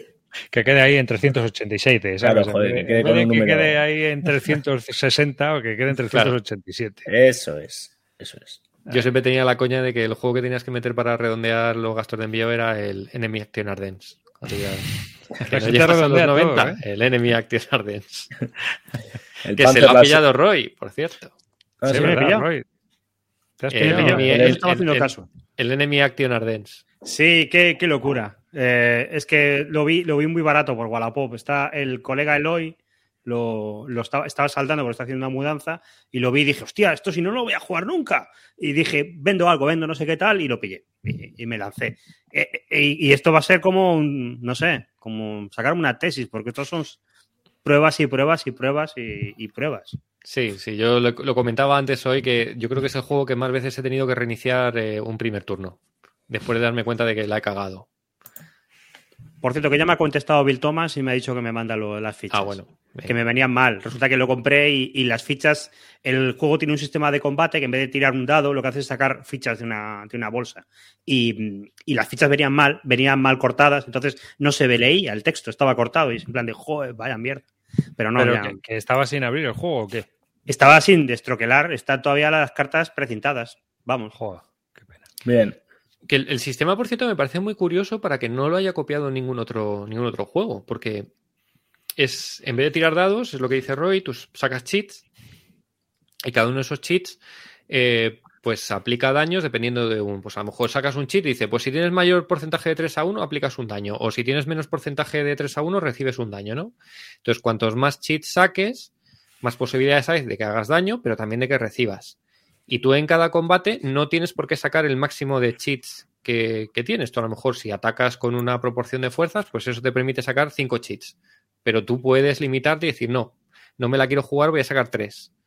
Entonces, no, mete ahí una variable adicional, aparte de la tirada de dados, es con cuánta fuerza quiero meterme y eh, tiene un rollo push your luck que mola, es decir, o sea, tengo que hacer mucha, mucho daño, pero si saco muchos cheats seguro que me como bajas. Entonces, Y Parece aparte muy es- chulo. Es el alemán en las Ardenas que no quiere recibir daños porque se queda sin gas Claro. pronto. Entonces tienes que ir ajustando mucho. A mí me parece muy chulo porque ahora son muchas condiciones. No solamente es el- la proporción, es en plan de ¿tienes apoyo Sí, aéreo? sí, eso es. Pues entonces tienes un eso es. ¿Tienes una unidad de élite? Pues tienes un tal. ¿Tienes una unidad novata? Pues chupas una baja. Y eso Pero no pareció- tienes, lo chulo es que no tienes por qué coger todos los cheats. Sí, Tú eliges al principio, decir, bueno, pues puedo sacar hasta 8. ¿Cuántos voy a sacar? 5, 4. Pues ahí tienes otro jueguito de, de- de cuánto quieres apostar ¿no? en, el, en el ataque. Me, me parece un juego súper chulo. Yo estaba buscando algo solitario para jugazo. jugar y me parece guay. Lo único que le tira para atrás es el precio. Que me- Sí, yo- muy si esto caro. no lo pillo de oferta, no me lo compro nunca. Claro, ¿eh? Es un juego muy caro. Lo único que se puede decir en su favor del tema del precio es que son tres juegos en uno. Porque es un solitario alemán, un solitario aliado y luego tiene una variable, tiene un juego uno contra uno. ¿Qué cuesta esto? Pues son 120, 140. 130, 50. Sí, sí, sí. Ah, para Sí. redondear. ¿no? 160 me ha costado el Panzer Last, Stand. 160 euros. Vaya tela, tío. 160 pavazos, ¿eh? Yo este, desde luego, yo os lo he dicho muchas veces, para mí es el mejor solitario que he jugado, pero con mucha diferencia. ¿Y el Kharkov? ¿Los ya lo tienes? El cargo no. lo tengo preordenado, pero todavía no, no ha salido. Pero le tengo mucha fe puesta. Porque Que a mí el sistema este me encanta, me encanta. Sí, yo he leído que que- aparte. Perdón, he leído que va a ser más sencillo el Kharkov, Sí. porque no tienes Mm. todo el problema de los puentes y las historias de las Ardenas y los atascos. Y... Mm. Es lamentable que el máximo exponente en España de, de- de BCS todavía no ande en Panzer por, por casa y, y yo- ande ya con él, tío. ¿Qué andas Calla, que todavía no calla. tienes eso, tío? Calla, pues porque no sé por qué, pero donde lo tengo preordenado, que es cuatro dados, no les ha llegado. Eh, así que nada, ahí estoy esperando. Pero lo peor de todo es que estoy esperando el Stonewall Jackson Way desde hace cuatro meses, también ahí. Los viernes también. Sí, Bueno, el que no- Stonewall llevo yo también. y Yo más que Oca. Sí, pues entre- es que debe ser. eh, Yo ah, creo que pero es, que- es por el problema ese que tuvieron con la reimpresión. Sí, ¿no? El. Stonewall es que parece ser que imprimieron mal y lo mandaron a reimprimir y todos los que estamos en cuatro dados y en, y en más que Oca, pues no. Sí. no Soy yo no el único que lo tengo bien. O sea que puedes venderlo ahora por el precio que lo vio Calino el Road to Gettysburg. en- Oye, en me lo planteo, ¿eh? me compro otro el enemigo a Tío Kharkov. Pero del Panzer Last Stand no, no ha habido problema de reprint que yo sepa y tampoco ha salido ya en otras tiendas hace ya casi un mes y aquí ni los de Masqueoka ni los de Cuatro Dados lo hemos olido. Debe ser por el tipo de distribuidor El que de, el de Carcot es primera batalla o segunda batalla. Pues me pillas ahora mismo, no lo sé. Porque yo hice una compra ciega. Vi enemy, enemy A y dije ya, comprar. No. Es segunda. Creo. Yo espero que sea, es verdad que el, el- bueno, el problema, eh, no es ningún problema, es que es la batalla de las Ardenas como tal. O sea, la batalla de las Ardenas al principio, pues es un, el, el ruso, digo el ruso, el alemán se mea al aliado y luego ya empieza a recibir hostias. Aquí pues entiendo que los dos deberían de darse de hostias en una, en mayor igualdad de Noviembre del condiciones. 43 ya a muerte. O sea, porque. Bueno, pero justo en Kharkov sí que hubo bastante galleta y había muchos tanques tigre y tal, no cuatro pringados ahí con Por el eso, hornillo no, de no, no, gas. pero que te quiero decir que aquí, hombre, ya noviembre del 43 la- ya la cosa estaba un poco jodida para los alemanes. Sí, pero ahí. Pero, pero en general, eh, hombre, se comenta, ¿no? Que siempre, o lo que se comenta es que en el 42 los soviéticos ya era- estaban igualados a los alemanes. Mm. O sea, aprendieron. Entonces yo creo que es un poco más, pues, bueno, es de- de- distinto de lo que es la. Todos sabemos cómo es la batalla de las Ardenas. Hmm. Pero vamos, el sistema a mí me, me flipa y Muy chulo. siempre lo Y- y digo. me, me ha encantado lo de los tres mapas, que tiene tres mapas. el Tiene juego. tres mapas, Uno claro, uno jugar para- en- a dos jugadores, uno para jugar en solitario alemán y otro para jugar en solitario aliado. Y lo que la diferencia es que te vienen unos diagramas, de, el mapa es el mismo, Hmm. pero te vienen unos diagramas en plan de todo el mapa está pintado con flechitas para que te diga si una unidad tiene que retirarse, se retira aquí. Y si una tiene que retirarse después, se retira aquí por prioridad. Y Eso supongo es. que en el del aliado es el avance alemán va prefijado por. Correcto. y me parece súper chulo. Eso es. Está todo pensado para cada una de las posiciones óptimas en las que cuando tiene que retirarse por donde se tiene que ir. Y luego, el, el- aparte del sistema de combate que es curioso, el sistema de juego también es curioso porque es un CDG. Mm. Tú recibes una serie de cartas y con esas cartas puedes activar eh, las distintas formaciones. Hmm. Y aparte puedes activar una formación o, ju- o jugar, digamos, el, el equivalente al evento, que es hacer una acción especial o, o activar otro. Entonces, es, es muy chulo. De hecho, yo creo que es un juego que eh, jugando uno contra uno también tiene que ser muy chulo, aunque he hablado con gente que dice que no está nada bien balanceado el uno contra uno. Ya, pero es lo que pasa en las Ardenas. Yo, mira, yo te digo una cosa, este juego yo no sé, lo llega a sacar GMT, lo saca a un precio de 70 Ya. pavos y está todo el mundo hablando sí, de él. Sí, sí, seguro, seguro, porque es que es un pepinazo, de verdad. Es que este juego es el mejor solitario que vais a encontrar. Ya. Pero hace falta una inversión también de. ¿No? Potente. A ver, de, no es tan no es tan complicado de reglas como Joder, podría cuando, parecer. cua- cuando Río No. empieza con esa frase, ojo, agárrate, porque son cuatro, cuatro libros. No, a mira, tío, yo. En estoy- el- perdona, en, el, en la parte, en la contraportada te aparece el nivel de dificultad y te dice el de dos jugadores, dificultad 6. El solitario alemán, dificultad 7. El solitario aliado, dificultad 9. Y es en plan Mm. de joder. Sí, sí, sí, porque es verdad que cada. A ver, el- una de las cosas que es más complicadas es, es implementar los algoritmos de, de decisión del, del bot, ¿no? O La inteligencia artificial. Entonces, por ejemplo, te dice, venga, pues, ¿por dónde salen las unidades? Pues la unidad sale en el hexágono que cierre la línea de suministro, que esté a 3, entonces tienes que estar buscando dónde lo pones y tal. Eso al principio te cuesta un poquito interiorizarlo y hacerlo bien. Las reglas como tal no son tan complicadas, pero es complicado entender el algoritmo e implementarlo bien. Y siempre se te quedan cosas que haces mal. Y entonces te das cuenta, mierda, esto no lo he hecho bien, lo tengo que volver a hacer. Mierda, no lo he hecho bien, lo tengo que volver a hacer. Pero luego reino de reglas no me parece que sea excesivamente complicado. Yo estoy ahora eh, jugando a un juego que ha salido ahora de- en la revista de. de. mm, joder, el. No, me acuerdo cómo se llama la revista. Bueno, es el Hanut 40, que es una especie de implementación pequeña de Ghost, del sistema de Ghost, del Atlantic Wall, del Hurchen Hell Forest y del el Watch and Rain. Tío, eso es un. Eso es complicado, eso es complicado, no el Enemy Action Ardents. El Enemy Action Ardents tiene la complicación de interiorizar los algoritmos para ser rápido a la hora de implementarlos y no hacerlo mal. Pero una de las cosas chulas que tiene este juego, y a mí me encanta por eso, es que te da la sensación de que estás jugando contra un tío que hay detrás y además con niebla de guerra. Porque claro, tú solo ves la primera línea de defensa del aliado, porque detrás no hay fichas. Y cada vez que avanzas, el algoritmo decide dónde estaban los tíos de- reforzándose. Está, está muy chulo. Tío, tú juegas con sin saber qué cojones hay ni por dónde vas a ir. Dices, venga, no, no ves todas las fichas y venga por aquí o por acá. No, no. Tú solo ves la primera línea de defensa. Y si no tienes unidades, no ves nada. Y cuando vas avanzando, ¡pum! De repente justo ahí tienes unos ingenieros cortándote el camino y dándote por culo. ¿Y la serie está compuesta solo por esos dos? El Ardennes Eh, y- de momento solo había este y ahora va a salir el, el de Kharkov.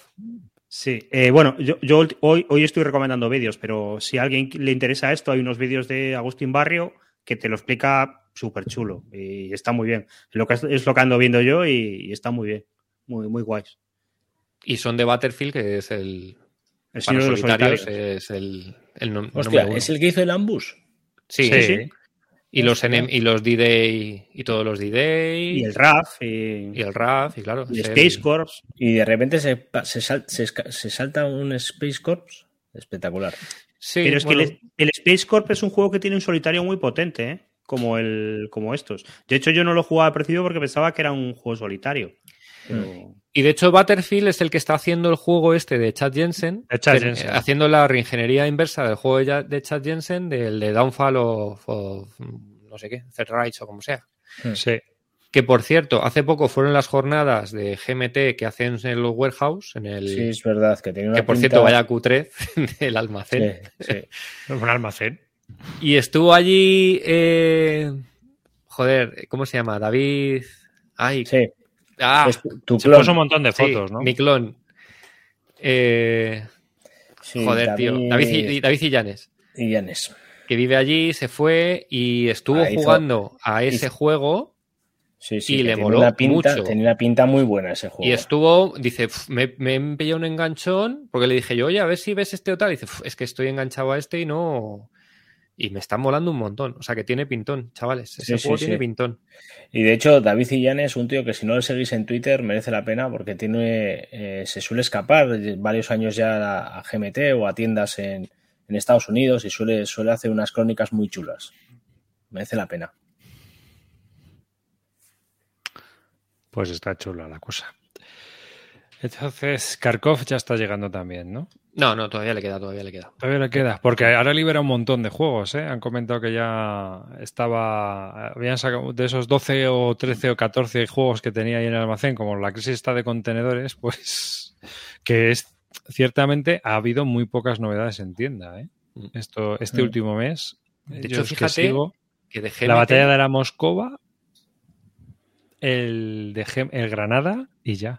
Pero es que GMT lleva esperando juegos y lo único que le han llegado son cajas, o sea, de bandejas. Sí, cajas y bandejas, cajas blancas. Cajas blancas de- grandes y de bandejas. Y el Absolute War, sueltas. que tenía que haber llegado ya hace un montón, creo que justo esta semana ya está llegado a los Estados Unidos, pero No, el, Mm. el, Absolute Wars ya se está jugando en Estados Unidos. por eso. Pero que hace cuatro días estaba el, el Carparadi preguntando, ¿no os ha llegado a nadie? La copia, el otro día comentó Ba- mm, Bon Van Borries que le había llegado ya el Army Group Center a él, la copia Ah, de, pues mira. de diseñador. O sea que, y que estaba muy contento con la producción que había hecho GMT. Así que están llegando ya. Yo me imagino que habrá llegado un cargamento o lo que sea y dentro de poco tendremos una actualización y empezarán a sacar más juegos. Pero lo cierto es que tienen ahí un tapón gordo, gordo, ¿eh? De- Que también- de- di, di, di, comenta, comenta. No, que también iba, iba a saltar a MMP, pero di, di. No, que te iba a comentar de todo lo que han- hemos comentado. Los tres hemos dicho cosas que nos llaman de lo que sale. Nada de lo que hemos comentado has- te ha llamado a ti. ¿El qué? ¿Alguno de estos? ¿Alguna de estas novedades que va a salir? Que tú digas que, hostia, pues esto sí me llama. Yo sé una, yo sé una que arriba le pone, le pone palote. Seguro. El de Kharkov de, de Compass. El de Carcos, sí, mira, yo, me estoy esperando este. A ver. Ese yo sé que arriba le pone palote, sí. A ver si lo sé poner. ¿sabes? Mira, Porque- mientras te llega, a mí me ha llegado esto hoy. The Lamps Are Going Out. Un juego de 2 a 4 jugadores. Sencillito, también de compas. Que dicen que no van a volver a reeditar. Lo que quiere decir que en dos meses saldrá una nueva edición. Tenía que aprovechar, ¿no? Si el Bill Thomas tiene los juegos en un almacén, ahora que hay crisis de contenedores, que los mande él todos, que compre el mercado. Tío, no os creéis nada de Bill Thomas que tiene pinta de ser el tío más pirata de la industria de los juegos, macho. A ver, mira, es este. Este es uno de los que yo estoy esperando, que también es de Compass, Kharkov Battles. Este es el Before and After Blau 2021. Eh, es del diseñador Greg Blanchett, que hizo también el Blau. Y que, bueno, este es un juego mucho más pequeñito. Este juego es un poco que es justo eh, primer Kharkov y segundo Kharkov. Es decir, cubre también la batalla que va a hacer el, el Enemy Action Kharkov. Y a ver si hay aquí alguna fotito. Pero este lo puedes, lo puedes unir, ¿no? A Falblau. ¿no? Eso Mira, ahí es, está, le, justo. le- eso es. le unes, le unes el, es el mapa D que se une a Falblau. Falblau tiene A, B, C, D, A, no, A, B, C, K y G, ¿vale? O algo así. Un filler, O sea, ¿no? Como el 300. Una barbaridad. No, Sí. lo que ocurre es que el tío, eh, a ver, el tío es curioso porque este tardó como 10 años en hacer el juego. Yo creo que ya lo he contado aquí. Pero él eh, estaba limitado por su mesa de juego. Entonces, el juego está dividido por los mapas. Es decir, tú tienes, eh, la campaña está dividida en mapa A, mapa B y mapa C. Lo que ocurre es que luego ya, ya juntó toda la campaña y ahora estaba jugando él la campaña en solitario. Eh, lo está poniendo las fotos en Consing War y todo eso y la estaba comentando y tal. Y entonces el Kharkov es a, a, algo que lo que eh, Falblau ha estado funcionando para los al nivel de compas y le, le han pedido que haga más juegos en la serie. Entonces es un juego que tiene. Es curioso porque funciona un poco. Ah, y también. eh, Vamos a ir por partes, porque se me junta toda la información en la cabeza y os voy contando. Eh, a él le, le, dijeron que siguiera con la serie, entonces ha creado Kharkov, ¿vale? Y el juego, una de las características que tiene es que tú cuando vas a atacar por primera vez, muchas de las unidades no sabes qué fuerza tienen. Es decir, hay unidades que tienen A, B, C, D, E y así, ¿no? O sea, tienen letras. Entonces, tú cuando vas a atacar, sacas de una copa una ficha y con la letra que sea, pues, ese, pues tiene fuerza 14, pues tiene fuerza 6, pues tiene fuerza 9. O sea, realmente no tienes ni pajolera idea de cómo es la unidad hasta que no atacas la primera vez, lo cual te crea una niebla de guerra aparte de, de otros, otros sistemas más. ¿no? Es un juego que está basado en uno antiguo también de, de Avalon Hill, y, pero bueno, que está mucho más evolucionado. Y entonces, con ese sistema, como es un tío que, que bueno, pues eh, funcionó y tal, y, y, funcionó bien, ¿os acordáis de un juego de MMP que se llamaba Salerno? Que está basado en una serie de Balkowski, que es lo de variable... Variable Combat System, sí. Variable Combat System, ¿vale? Pero Salerno no ha funcionado bien. No ha funcionado bien ni como juego ni como ventas, ¿no? Entonces, iban a sacar un segundo juego y estaba... Eh, se lo habían encargado a este hombre y ahora está haciéndolo para compas. Entonces creo que le está dando una vuelta de tuerca al sistema este de Salerno y parece ser que o lo que se está comentando en Conceal War es que estaba funcionando bastante mucho mejor y que tenía mucha mejor pinta que el que había sacado MMP. Que no es de Salerno, es también del Frente del Este, me parece, o de yeah. por ahí. Creo, creo, que es Kharkov, ¿eh? Eh, pero con, esa, con ese sistema, el de variable combat system, y que estaba funcionando y que tenía muy, muy, muy, muy buena pinta, eso decía, no sé. Pero Luego, esto ver, le, le, queda bastante, ¿no? Todavía, entonces. Okay. No sé, porque, a ver, este hombre pues tiene su trabajo y su historia y va a trabajar, y obviamente esto pues lo hace en sus ratos libres, ¿no? Mira, ves, aquí también tienes otro mapa, el KH, que va a ser para una, un escenario, una batallita. O sea que tienes bastantes, tienes bastantes cosillas interesantes el juego. Y luego no es un, un, sistema difícil, es un sistema que está basado mucho en los de Bomborries y eh, en, en, el juego, en un juego de Balkowski. Así que está bastante curioso. Lo único que, bueno, pues las fichas son un poco feas, el mapa es un poco ortopédico, pero en general a mí me parece que el juego está muy, muy, muy bien. No hace falta tener el Falblau para jugar al Kharkov, ¿no? No. no además va a ser mucho más pequeño. Entonces, casi que va a ser como el introductorio a la serie y te vienen las dos campañas. Te viene antes de llegar a Falblau, Falblau jugarías después y después es la vuelta, ¿no? Cuando vienen los soviéticos pegando fuerte, eh, segundo Falblau.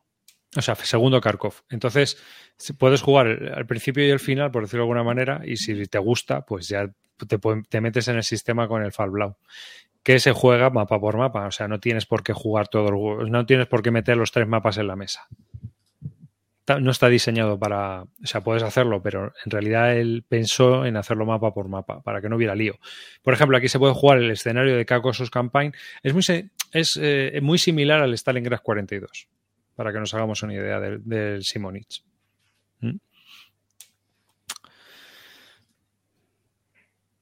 Sí, bueno, como comenta Wargame AGP, dice, por lo menos ha metido en este unas hojas de ratas y aclaraciones a las reglas de Fallout, porque algunas, ciertamente, pero de todas maneras tiene unas living rules. Yo, yo creo que si vas a conseguir War, tiene todas las erratas, living rules, el tío se lo ocurra, ¿eh?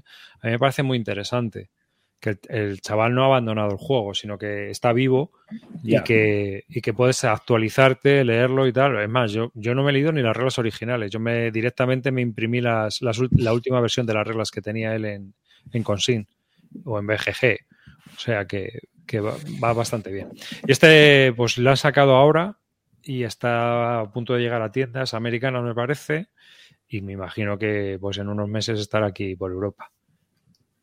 Así que es un juego, un encounter, pero con un sistema que a mí me gusta, que es el sistema este Von Borris, me gusta mucho. Que ahora estaba jugando en solitario al, al to Leningrad. ¿Y te vas, a, te vas a pillar los Army Group? Pues seguramente sí, ¿eh? Sí.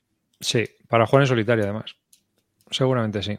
Sí, sí, porque estoy siguiendo el foro del Consig World y la verdad es que hay un movimiento detrás de ese juego que es alucinante, macho. Mm.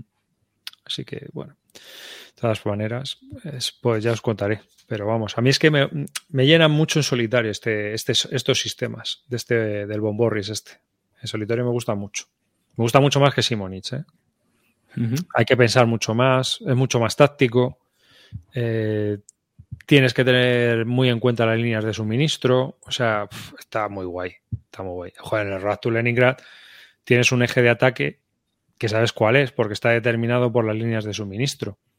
Pero es que está muy chulo, porque claro, te tienes que currar la movida a los siete, a, a los siete hexágonos de lado que tiene la carretera, porque es donde llega el suministro, sin tener en cuenta los pantanos y las movidas. Entonces, tú tienes que ir ahí pilotando, tapando huecos, porque los soviéticos luego van a venir a darte, pero de narices. Yo creo que está muy bien. Mm. Así que son juegos que te hacen pensar mucho y muy chulo. Y luego, que me haya pillado, esto tiene que ver con...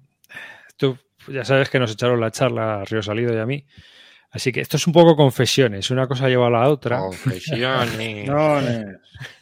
Confesiones. Venga, yo creo que os lo enseño mejor, ¿no? Porque os vais a descojonar. Venga, y luego va, decimos. venga. Espera, voy a por ello, ¿eh? Se ha cogido un napoleónico, ya verás. No me jodas, no me jodas, que me presento ahora mismo Va- ahí. Va a venir ahora mismo con el casco de Usar y la chaqueta, ya verás. Nos dieron la chapa. No sé quién puede haberle dado la chapa. No sé a quién se referirá, pero. Miedo. A ver. Confesiones. Una cosa llevó a la otra. El John Company. El No. High Frontiers. ¡Hostia! ¡Hostia! No, te dieron la, te dieron la- te echaron a ti la bronca, a mí, ¿no? Claro, por eso me echaron la bronca y dije, bueno, va. Entonces fu- fui a cuarto de juegos y digo, estaba ahí mirando y no había nada que me, que me gustara. Y, y digo, bueno, pues me llevo este, si no me gusta lo vendo ya está. Como ahora lo están agotando todo, digo, si no, pues Bueno, ya lo venderé. es, es un Churchill, ¿eh? Para los que no estén Sí, es un. Churchill, es un Churchill, que no lo he dicho para los que están oyendo del Hostia. audio. eh, pobrecillo. ¿Y, y qué, qué te ha hecho cambiar de opinión y cogértelo? El Garriga que me cogió por. Hostia, no, no nos habías contado nada tú. Y me dice, me dice, pero tío, le has puesto un 5, tío. ¿Cómo eres capaz de ponerle un 5 a este juego? No sé qué, tal. Y Sí, digo, bueno, sí. venga, va. Vamos a darle una oportunidad. A ver, que con el cambio. Y además, que como tú me estuviste comentando que con los cambios que habían hecho así, que eh, lo de los países y tal, que estaba mucho mejor, bueno, pues vamos a probar así, a ver qué tal. Y le echamos un meneo. Porque a mí el desarrollo del juego sí que me gustó mucho, ¿eh? A mí también, ya, bueno, Hmm. ya hemos hablado de ello. Pero vamos, que me sorprende para bien, ¿eh? Yo creo que ya nos dirás. Oye, yo, yo como Clean cambio de opinión, ¿sabes? O sea, me es parece como- muy bien. Lo hacemos Mira, todos, ¿eh? No, mira, yo hace años, por ejemplo, no compraba juegos de la Primera Guerra Mundial porque me parecía muy triste, pero he seguido leyendo sobre el tema. Y claro, el tema está en que también hay, hay ofensivas muy chulas y cosas así, pero claro, es- estamos acostumbrados al frente este del oeste, que es un tostonazo, el de Francia y Alemania, que es inamovible durante tres años, o sea, solo hay hostias al principio y al final. Real, o sea, hay hostias toda la, toda la guerra, pero Bien. movimientos, o sea, movilidad, pues solo al principio y al final. Pero, por ejemplo, al frente del este, pues es un cachondeo. Eh, Galicia, eh, austriaca eso También. es- y Polo- Polonia, eso es un desparramo total. Entonces, pues creo que puede haber juegos muy chulos. Hay uno de, de Legion Games que me llama la atención mucho. El. Este, el de Decisive Victories 1918, que aquí pretenden que sea una nueva serie operacional, me parece, ¿no? Y, ¿Esto es ¿Frente del oeste? Frente de, este es de Frente del Oeste, pero claro, estamos hablando de una batalla del 18 al 23 de julio. O sea que, que dentro de lo que cabe, pues eso, que no trata la ofensiva de no sé qué, que duró no, sé cuánto. En el 18 hay movilidad, porque ahí los tíos. Sí, sí, en el 18 ya hay mucha movilidad. Con los Stormtroopers y acabándose la guerra, pues se la juegan. Y bueno, es otra cosa ya. Así que este, este, por ejemplo, a mí me llama la atención, que, pero no tiene que ser. Pero bueno, estas cosas van a la wishlist y vete tú a saber cuándo caen, si caen alguna vez. A mí de primeras el Verdún me ha roto, me ha roto los esquemas. A Verdún está muy chulo, ¿eh? Como juego. Lo que pasa es que tampoco, tampoco es un wargame al uso. Al final es un CDG con bloquecitos. El Field of the Spurs también me gusta mucho de primera Pero el Field of the Spurs, ah, el Field of the Spurs, tío, a ti no te da la impresión de que después del primer año eso cae en picado. Es decir, eso, eso es un desparramo. Puede ser, puede ser. Y además que, bueno, pero no sé, me parece, o sea, no es un juego que recomiendo así con los ojos cerrados, pero creo que tiene cosas diferentes y que lo que hace lo hace bien. A mí, me, gustó mucho el planteamiento, me parece mm. muy innovador, pero creo que no está lo suficientemente desarrollado y yo a mí me da que después de 1914 eso se va a tomar por culo. Sí puede ser, sí, sí puede ser. Puede, No tenía también ese problema de que tú podías reorganizar el frente de turno a turno. eso, es un locurón. Eso es está la bolita, ¿qué es esto? Claro, pero sabes. pero juega con eso, es que al final juega con eso, juega con los. Ya, pero tú haces el plan 17 como francés y el alemán te mete 36 cuerpos de ejército en el mismo hexágono, ¿sabes? Y te dan por culo, vamos, llega a París. ya puedes poner lo que quieras. Si no defiendes París, te van a dar por saco, pero vilmente. Sí, sí. Además ahí en cuanto se rompe un frente, el hueco es difícil de tapar. Yo, veo que el juego le falta, le falta un hervor. ¿eh? Está muy chulo, el sistema de producción es molón, tiene un montón de cosas muy chulas y muy, muy que, molan, que han cogido de los euros y las han metido en un wargame. Me parece súper chulo pero no le veo yo, o sea, le falta algo, tío. A, mí esto me pasa con muchos juegos de GMT de bloques, que, me parece que eso, que es lo que tú dices, están bien hechos al principio, pero luego el juego no tiene... No, la, campaña no es divertida. le pasa al Pax Báltica, le pasa al... Se hace pesado y aburrido. Se hace pesado, aburrido y repetitivo. Y le pasa también al, a este que me gusta a mí, al de Gilland Stars, no. Eh, uno que es de Ah, de Academy Games, el de la regla ruso-polaca. Ah, sí. De bloques, no me acuerdo cómo se llama. Striking, Striking of the Eagle. Está guay, pero yo creo que la campaña no es sostenible, porque llega un momento eso rompe y, se acabó. No, no es. Hay que jugar escenarios cortos. Este lo que tiene es eh, algunas cosas muy innovadoras, bastante eh, lo que decís es verdad, pues al final ese, esa reorganización de cada turno hace es un poco, eh, sí, cualquiera que lo agarre es, pillado con pinzas, pero pero bueno, tiene todas esas cosas, tiene el asunto de cómo, cómo, representa todo lo que no está reflejado en la propia batalla, el tema de aviones, el tema de, la inversión en, otros frentes, todo eso a mí me gusta un montón y me parece que el juego lo refleja bien. Es verdad lo que decís, o sea, no es un juego para recomendar con los ojos cerrados, pero lo que, lo que representa a mí me gusta.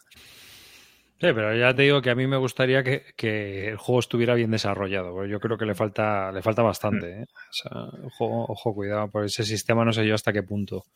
Puede ser, puede ser, pero mira, lleva años aquí, yo creo que me lo compré según salió la primera edición, no sé si hay dos, pero me compré el juego nada más salir y es uno de los que tengo aquí que no me lo quiero quitar, que a mí me, siempre que lo saco me gusta. Hmm. Hmm. Sí, sí. ¿Sabéis pillado algo nuevo por aquí? El Panzer, aquí lo tengo, aquí lo tengo desplegado, el Panzer Last Stand. Ah, está chulo ese. ¿eh? Está muy chulo, pero es lo que hablábamos Río y yo. Estamos ya para jugarlo los dos, además. Hemos intentado quedar ya dos días y no hemos podido quedar ninguno. Pero el asunto está en que, eh, joder, cada. Si es un juego relativamente complejo, bueno, relativamente no, es un juego complejo sale la segunda edición, parece que ya lo empiezas a controlar y ya empiezas a tener claro cómo funciona y sale una tercera edición o un juego nuevo y de repente dices todo lo que has aprendido pues prácticamente te lo tira por tierra con unas nuevas activaciones y unas reglas que, que yo no digo que estén mal, pero es que el juego ya funcionaba, molaba y ahora tienes que volver a empezar a, estructurar tu cabeza con un juego de una misma serie que, que, cambia un montón. Y al final eso a mí me...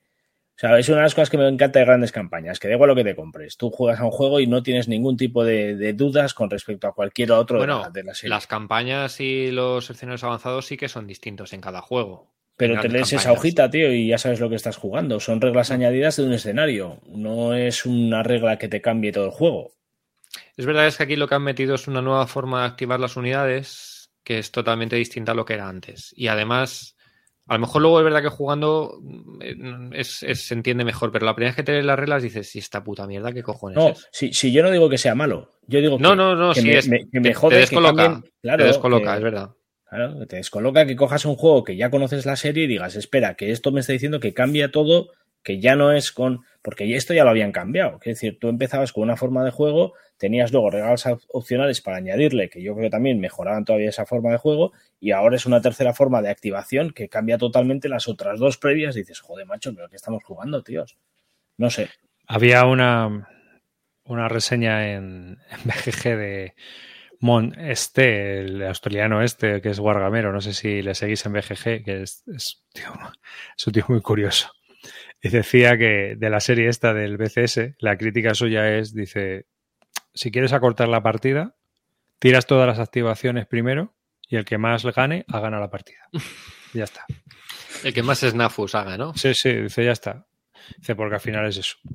me partía, digo, joder. Digo, no creo que sea hasta ahí, pero. No, no, no. Pero era, era bastante crítico con el tema ese de las activaciones. De, hecho, estaba comentando por Twitter que hacía eh, compañeros que lo están jugando y les está encantando el sistema nuevo. Sea, yo no discuto que sea bueno, yo creo, y además tiene buena pinta, ¿eh? realmente tiene buena pinta. Pero, joder, pues una de las cosas que más me gusta de jugar una serie es precisamente continuar con una idea que ya tienes y que no tengas que involucrarte otra vez y ponerte a indagar. Y joder, en esta me mata eso, me mata que te coges un juego, te Claro, yo.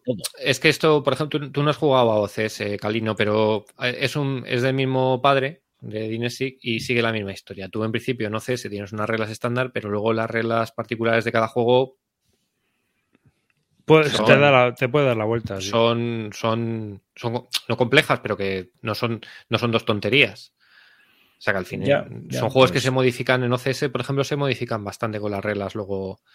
no, todos, ¿eh? no todos, pero, y yo creo que aquí va por el mismo camino. ¿Son reglas específicas de juego o de serie? Que modifican el juego nuevo que sale. No, este son reglas específicas para ese escenario, pero que te modifican la forma de jugar normal, lo que son las reglas estándar. De hecho, mira, por ejemplo, para el, el, siguiente juego que va a haber de BCS, no, que es Arrancourt, que es un juego pequeñito, de un mapa, pero el siguiente es, eh, creo que lo, han llamado el Valle de Lágrimas, Valley of Tears, eh, que es la guerra del Yom Kippur. Eh, y ahí, por ejemplo, en, en, BCS, por ejemplo, todo el tema aéreo está súper abstraído. O sea, es un punto y dice, bueno, pues tiro aquí la artillería, tiro aquí el avión, ya está, hmm. no tiene más historia. Pero claro, en guerra moderna, la aviación y sobre todo en la guerra de Yom Kippur tiene una prevalencia enorme. Y, y ahí van a meter todo un sistema aéreo nuevo. Porque cada uno, digamos que. Y eso no lo van a meter para las reglas estándar, porque no tiene sentido que tú metas esos aviones en, en, los otros juegos. Entonces, bueno, es verdad yo creo que cualquiera que se meta, viendo un poco cómo ha sido la evolución de OCS, no puedes estar seguro de que vas a jugar siempre con las mismas reglas, que cada uno va a meter su mierda. Porque yo creo que Dinesi es que le mola ese rollo. Es decir, yo hago una especie de set lo más completo posible, pero luego si tengo que tocarlo para eh, adecuarlo, lo adecuo. Es, verdad que el grueso de las reglas es el mismo. Sí, sí, no, aquí solo cambia el tema de las activaciones de las formaciones, solo. Ya, sí, sí, es así, es así. Pero es verdad que es una parte bastante integral de lo que es el sistema de juego. Entonces, bueno, te mm. descoloca, te descoloca. Porque no es que diga, no, bueno, pues aquí los tanques tienen un más 3 en vez de un más 2. No, es que una de las bases del juego y, que es activaciones de las cambia. Y además que creo que lo que intenta hacer con este cambio es algo que es acertado para lo que está intentando representar. O sea, no, no puedes mover todo un frente como puede ser el norte de África, en el que, bueno, al final todas las unidades que estás moviendo en, cuanto a distancias y demás, pues tiene sentido que lo muevas todo. Aquí no puedes mover mm, tantas agrupaciones y creo que lo, como lo intenta resolver el juego lo acierta. O sea, para que os hagáis una idea, lo que han hecho es darte una serie de activaciones principales y otras que han llamado activaciones secundarias. Esas activaciones principales te van a permitir hacer unas acciones, las acciones secundarias te van a permitir hacer otras diferentes. Tú antes lo que hacías era sacar de un cheat, o sea, de, un, de una taza, un cheat y activar esa unidad. Directamente la activabas y la activabas como querías. Ahora ya no tienes esa opción, entonces tienes que de antemano decidir a qué unidades les quieres dar esa opción de, de activar esto tu rival en principio no sabe a quién le estás dando estas opciones, entonces tu rival tiene la opción de, intentar adivinar con qué vas a venir incluso intentar frustrar tus, tus activaciones, eh, atacando esas unidades a las que tú crees que tu rival le va a dar ese, esas activaciones. ¿no? Entonces yo creo que lo hace muy bien, yo creo que lo puede hacer bien, pero es que cambia mucho el, sistema original. Entonces al final me, ha llamado mucho la atención cómo, como además que estamos hablando de una, dos páginas o una página de reglas, que no estamos hablando de un montón de, cambios, pero, pero lo que cambia es bastante sustancial. Pero bueno, eso es en lo que estoy ahora. Pues suerte. ¿Y no te sería mejor venderlo todo y olvidarte del sistema? No, porque es bueno, tío. O sea, tengo que reconocer que, ya que hice, ya que hice la inversión, ¿no? La, inversión de horas en aprender a jugar, pues ahora ya arrimo el costal y tiro con ella. De hecho, estoy pensando hasta comprarme el Last Bridge. No sé si lo pillaré algún día, pero. All in. Pues posiblemente algún día. Hmm. He visto que todavía lo tienes, Nafu. O sea que pues cualquier ya, tío, venga, mira ahora mismo. ¿Para qué cojones te vas a.? Si no vas a Zaragoza, ¿no? Pues ya está, venga. Total, para comprarte caja sorpresa te compras eso. Y además seguro que no tienes ningún juego. Seguro que no tienes ningún juego de las Ardenas. El, segundo. Por eso te digo. Y ya le metes el, el Enemy Acción Ardenes para los gastos de envío. Estuve por pillarme en la tienda esa de ese por 350 euros, seguro que lo podía haber comprado, pero. Lo vendo yo, lo vendo. Ese precio. ¿Y vosotros a qué le estáis dando ahora? Yo a esto. Hanut. Francia 1940. ¿Qué miedo es eso? Pues esto es eh, el hijo pequeño o, la versión de cobardes de, de Ghost. Ah, ¿no? Hanut. No, Hanut, eh, France ah, es de la revista, ¿no? Eso es.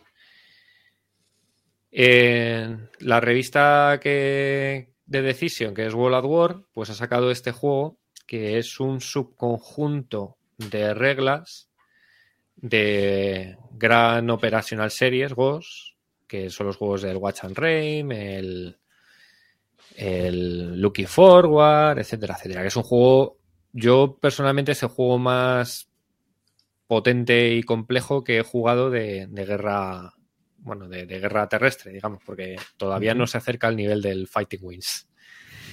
Y la idea que han tenido un poco de este juego es decir, bueno, pues vamos a sacar un jueguecito pequeño con un subconjunto de reglas, campaña de Francia en el 40, con pocas unidades, es lo que veis ahí, es una, plancha de counters. Y, para que la gente pues, pueda acercarse al sistema, probarlo y quitarse un poquito, un poquito el miedo.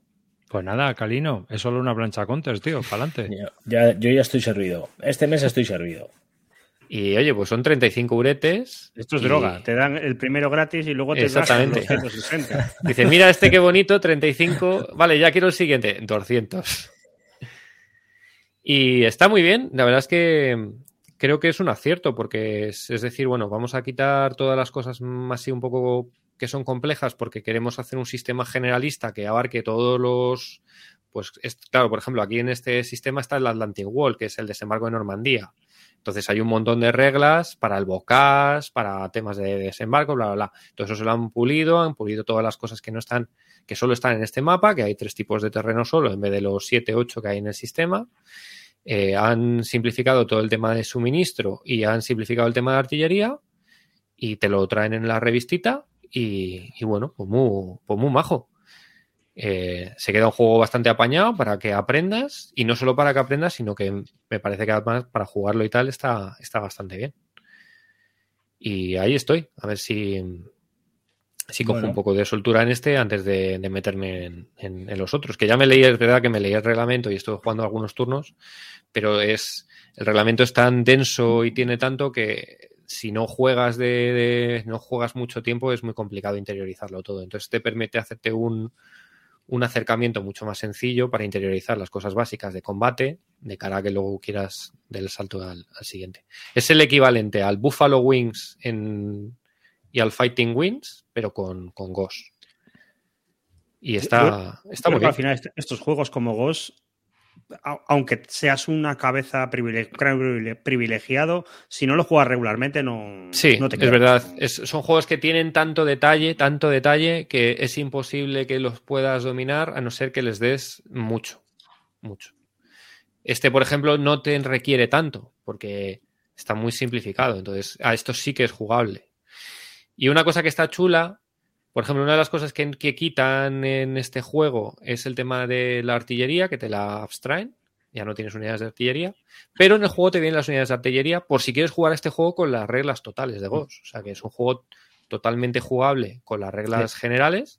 Te preguntan si, con esto puedes llegar a, si, puedes llevar esas reglas dulcificadas a los hermanos mayores.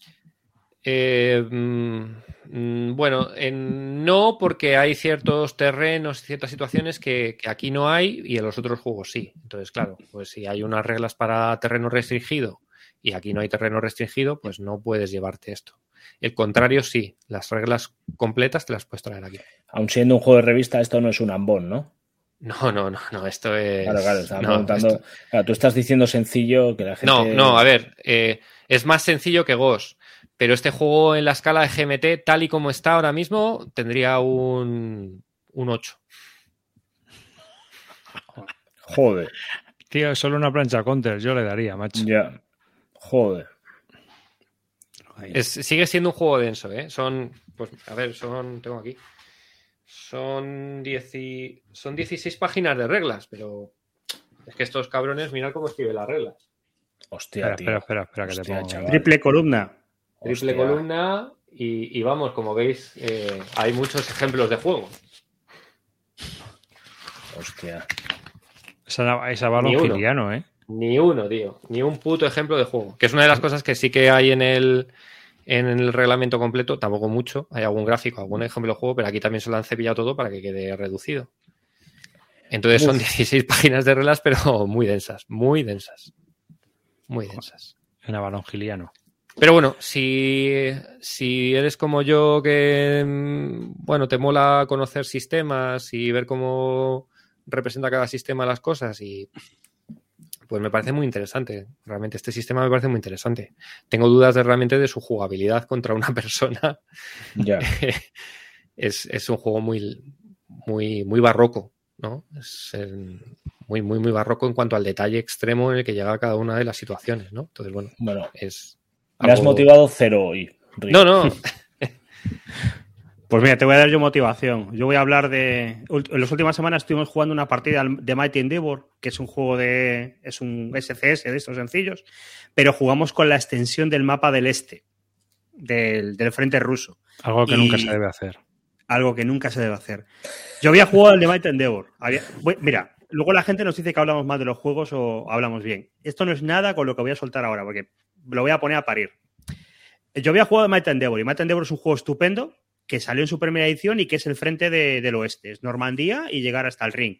Y está muy guay ese juego, muy modular, muy guay, puedes embarcar donde quieras, muy rápido, muy divertido, muy poquito detalle, muy SCS, muy rápido, estupendo. Cuando sacaron la segunda edición, pues Dean Essig dijo, mira, pues vamos a coger, le vamos a meter el frente ruso para que quede como el Battle for Germany. Pues el, el americano juega de, alemán en, la otra, en el otro mapa y jugás a retrasar al otro y viceversa. Entonces tenía que funcionar así. Bueno, pues un colega mío, yo tenía la primera edición, un colega mío se compró la segunda edición y, lo jugamos. Y es una de las peores experiencias que he tenido en muchísimo tiempo. Porque el, el, el Tú sí que sabes vender un juego, sigue así. No, no, vamos. Pero es que es una puta basura. O sea, los que os habéis comprado, los que hayáis dudado en compraros el Mighty Endeavor y en vez de compraros por 20 pavos al dado el de primera, el de, el de primera edición, os habéis comprado el otro porque traía al frente del este, podéis coger esas fichas y ese mapa y crearos un juego vosotros, porque es, porque es para lo que vale. Porque Le podemos vender en Wallapop, tío venderlo suelto. Ahora como está la gente de Locan Wallapop que lo venda suelto. Solo vendo el mapa y la plancha de, fichas. Bueno, pues ese frente del este es que no es un juego, no es un juego. Si, si Ding Sing fuera un diseñador, hubiera hecho un track, porque realmente tendría la misma función. Para haceros una idea, es, es ya muy tarde, el, el alemán no tiene nada que hacer, el ruso arrasa, pero la coña del juego casi no tiene reglas especiales, las reglas especiales son las del otro mapa, o sea que ni se lo ha currado nada. Y luego lo que tiene especial es que tiene las activaciones. Y es que cada, cada, cada general ruso tiene como 4 o 5 HQs, hace una tirada al principio de turno. Y si no le sale un 5 o un 6, ese turno no puede atacar. Y, y, claro, el alemán no tiene nada que hacer ante todo eso. Cuando le ataquen, lo van a borrar. Pero tiene que salir un 5 o un 6. Entonces, si no te sale un 5 o 6, puedes estar ahí mirando, mirando, mirando, mirando, hasta que al tío le sale un 6 y ese turno te arrasa y tienes que echarte atrás corriendo. Entonces, pues es una cosa artificial que no tiene nada que ver con lo otro y, y que es, es, una basura. Eso podría haber sido perfectamente un track que se inventara el tío para hacer más divertido el otro frente, pero realmente esto no es un juego. Lo que ha hecho es meter el orden de batalla, un mapa y, y, unas fichas, pero, pero vamos. Es de decir que ese es uno de los problemas de The Gamers con muchos juegos. Una, una basura, ¿eh? No, o sea, para mí, ¿eh? No sé, el juego estaba muy bien. Este, este, añadido que le han metido ahí es que te sobra perfectamente. A mí me parece injugable. Mira, os, os pongo un ejemplo para que flipéis. Jugábamos tres personas esto y yo llevaba el ruso y el, había un tipo que duplicaba. Eh, el, yo no llevaba el alemán y el alemán del este y el, el chico que llevaba al alemán aquí llevaba el ruso en el otro lado. Bueno, pues estaban los dos jugando y para hacerlo simultáneo, pues donde juega uno, el otro juega y nos vamos cambiando el bando. Pues claro, el tío estaba jugando el frente de Francia, estaba súper interesante y de repente acababa de jugar y se quedaba mirando qué hacía el aliado. Y yo tenía que coger y decirle, oye, mira, me mueves ahí, me mueves la ficha para que pueda yo jugar. Porque el tío se olvidaba, porque era una puta mierda lo que estaba pasando en el otro lado. Entonces el tío seguía jugando el frente de Normandía. O sea, vamos, peor no lo puedo poner. ¿Cuánto duró ese infierno? Demasiado. lo, lo, dejamos, lo dejamos porque no Joder. vemos posibilidades. O sea, yo, yo no tenía nada que hacer. El, el francés, aparte, lo estaba haciendo muy mal. Entonces, eh, jugamos nosotros fatal. Eso, eso es cierto. Pero, pero lo del ruso es que es una. No, no es un juego. Eso no es un juego. Es un orden de batalla con las fichas y el mapa. Pero. Te, te, creas tú tu propio juego y seguro que te sale mejor. Si es que aparte el juego no tiene reglas específicas, ¿eh? no le metió reglas nuevas para el frente del este, simplemente lo de las activaciones y nada más. No, no, no, se le ocurrió. O sea, realmente da la impresión de que cogió, dijo, ah, segunda edición, pues le metemos un mapa para que la gente se lo compre. Y, y, y, se lo coló ahí por el medio a la gente. Y habrá gente que, que se la habrá, habrá, actualizado la edición incluso, no la habrá jugado y, y tiene ahí una mierda metida en, en una caja. Así Pero lo digo. La pregunta es, si solo quieres jugar el frente del oeste, y te olvidas de la mierda adicional. Mm. Perfectamente puedes Perfectamente. Sí, sí, o sea, no, es, no, es una mierda, no, es una mierda, de juego como no, tal. No, no, el juego es una mierda el añadido. El añadido. No, además, además los seis primeros turnos son una pasada. Sí, sí. Luego, luego ya hay un poco ahí de. El, el, ring es un poco muro y ya la cosa se complica. Pero, Pero el principio los, está muy guay y aparte es muy variable. Hmm. Así Die, que... Dieguillo lo quiere, lo quiere comprar. ¿Sí? O sea, que se lo acabas de vender. Que se compre la primera edición, porque aparte es que es una coña marinera. La primera edición la vende la gente saldada, por eso, 20 pavos me costó a mí. Y, y la nueva cuesta, pues normal, 40, 50, una cosa así. Vamos, no merece la pena. Yo, si, si os da una segunda edición, una primera, coger la primera. O, o, coger la segunda y tirar a la basura lo, las fichas. Vendéis el mapa este y las reglas en portugués. Sí, sí, sí. sí. Y el inserto también. De todas maneras han anunciado un montón de SCS, ¿eh? Sí. Ah, mira, uno que te va a gustar. Mi colega este que le dio un arrechucho y que se ha comprado cosas en las rebajas de MMP, se pilló un Day of Days. Así que ya ah, te contaré. Sí. Qué guapo, ¿eh?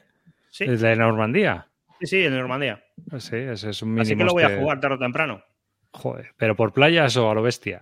No tengo ni idea de cómo vamos a hacer. El tipo ese, como muy loco, me dirá, venga, a lo bestia, a todo. Pero Oye, ha habido unas rebajas gordas ¿eh? en MVP.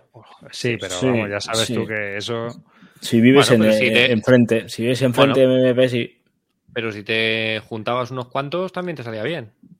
Y comprabas pero... juegos caros. Claro, claro sí, pero, pero, es que el Day of, el, el, sí, el, de Greatest Day, que es un juego que vale 240 pavos, salía por 80 dólares. Ya. Sí, el, el, Last Bridge Create creo que estaba a 75. Sí, sí, los de BCS te podías comprar, comprar los tres te tienes que comprar todo lo tocho y sí, luego no, pagar los juntar- aranceles, juntarte, juntarte tres o cuatro personas que, que se quieran comprar un, un- Ojo, un que eso tiene Days. aranceles, ¿eh? Mm. Ese coste, aparte del IVA y de los costes aduaneros, tiene aranceles. O sea, que es la Porque supera los 150 pavos, ¿eh? La chopecha. Ojo. No, no, no merece, no merece, No. yo creo. ¿eh? Pero vamos, si, si vives en Estados A lo Unidos, mejor algunos se lleva las manos a la cabeza cuando llegue, ¿eh? Ese follón, si tú se lo pides a un amigo en Estados Unidos y te lo envía, también estás igual, ¿no? Bueno, él puede decir que es un juego, que es un regalo. Claro. Mm. Vale. Mira, la editorial Headquarters se ha cogido el Santander de Snafu. ¿Ves? Hay que apoyarse unos a otros, si os lo digo yo. Bien hecho, bien hecho. Claro que sí. Ahora Sí, sí. queremos un, re- un mensaje de Oscar diciendo que se ha pillado el- la misión. El, el- bueno, los, la misión y tal, Snafu es una de las tiendas donde te lo puedes pillar, eh, Yo- preordenar.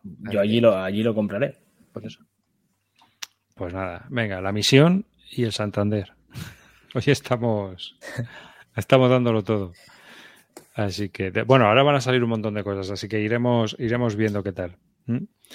Y iremos desgranando todo eso. Son las 12 ya para nosotros, los que estamos aquí grabando, así que hasta aquí este programa de Bisbélica, un poco raruno, porque no hemos hablado de cosas específicas, sino que hemos estado un poco hablando de las novedades en español, de qué estamos esperando y qué, o qué nos acabamos de comprar y alguna cosa que hemos jugado.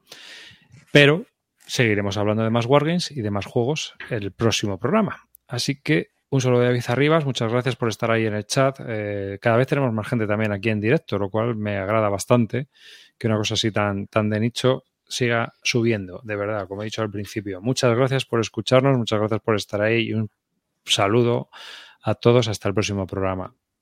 Río, dale. Pues nada, muchas gracias a todos por estar aquí y felicidades a Calino porque son las 12 y 1 de la noche. Ah, feliz cumpleaños. Así que feliz cumpleaños. Gracias, chavales. Un puto Gracias. desastre con esto los cumpleaños. Bueno, Calino. Bueno, pues eso, muchas gracias a todos por estar ahí. Quiero mandar un saludo especial hoy a Jorge, a Guilleru Batavio, que siempre está en el foro animándonos a todos y hoy creo que es el que necesita un apoyo. O sea que, Jorge, desde aquí un apoyo a todo. Un abrazo. Mejor no hablo. Dale, te la canto. Termina esto. Venga, nos vemos en el siguiente programa. Eh, después voy a revisar Wallapop y por cada Might Endeavor segunda edición que vea, chupito. Hasta luego. Hasta luego. Adiós.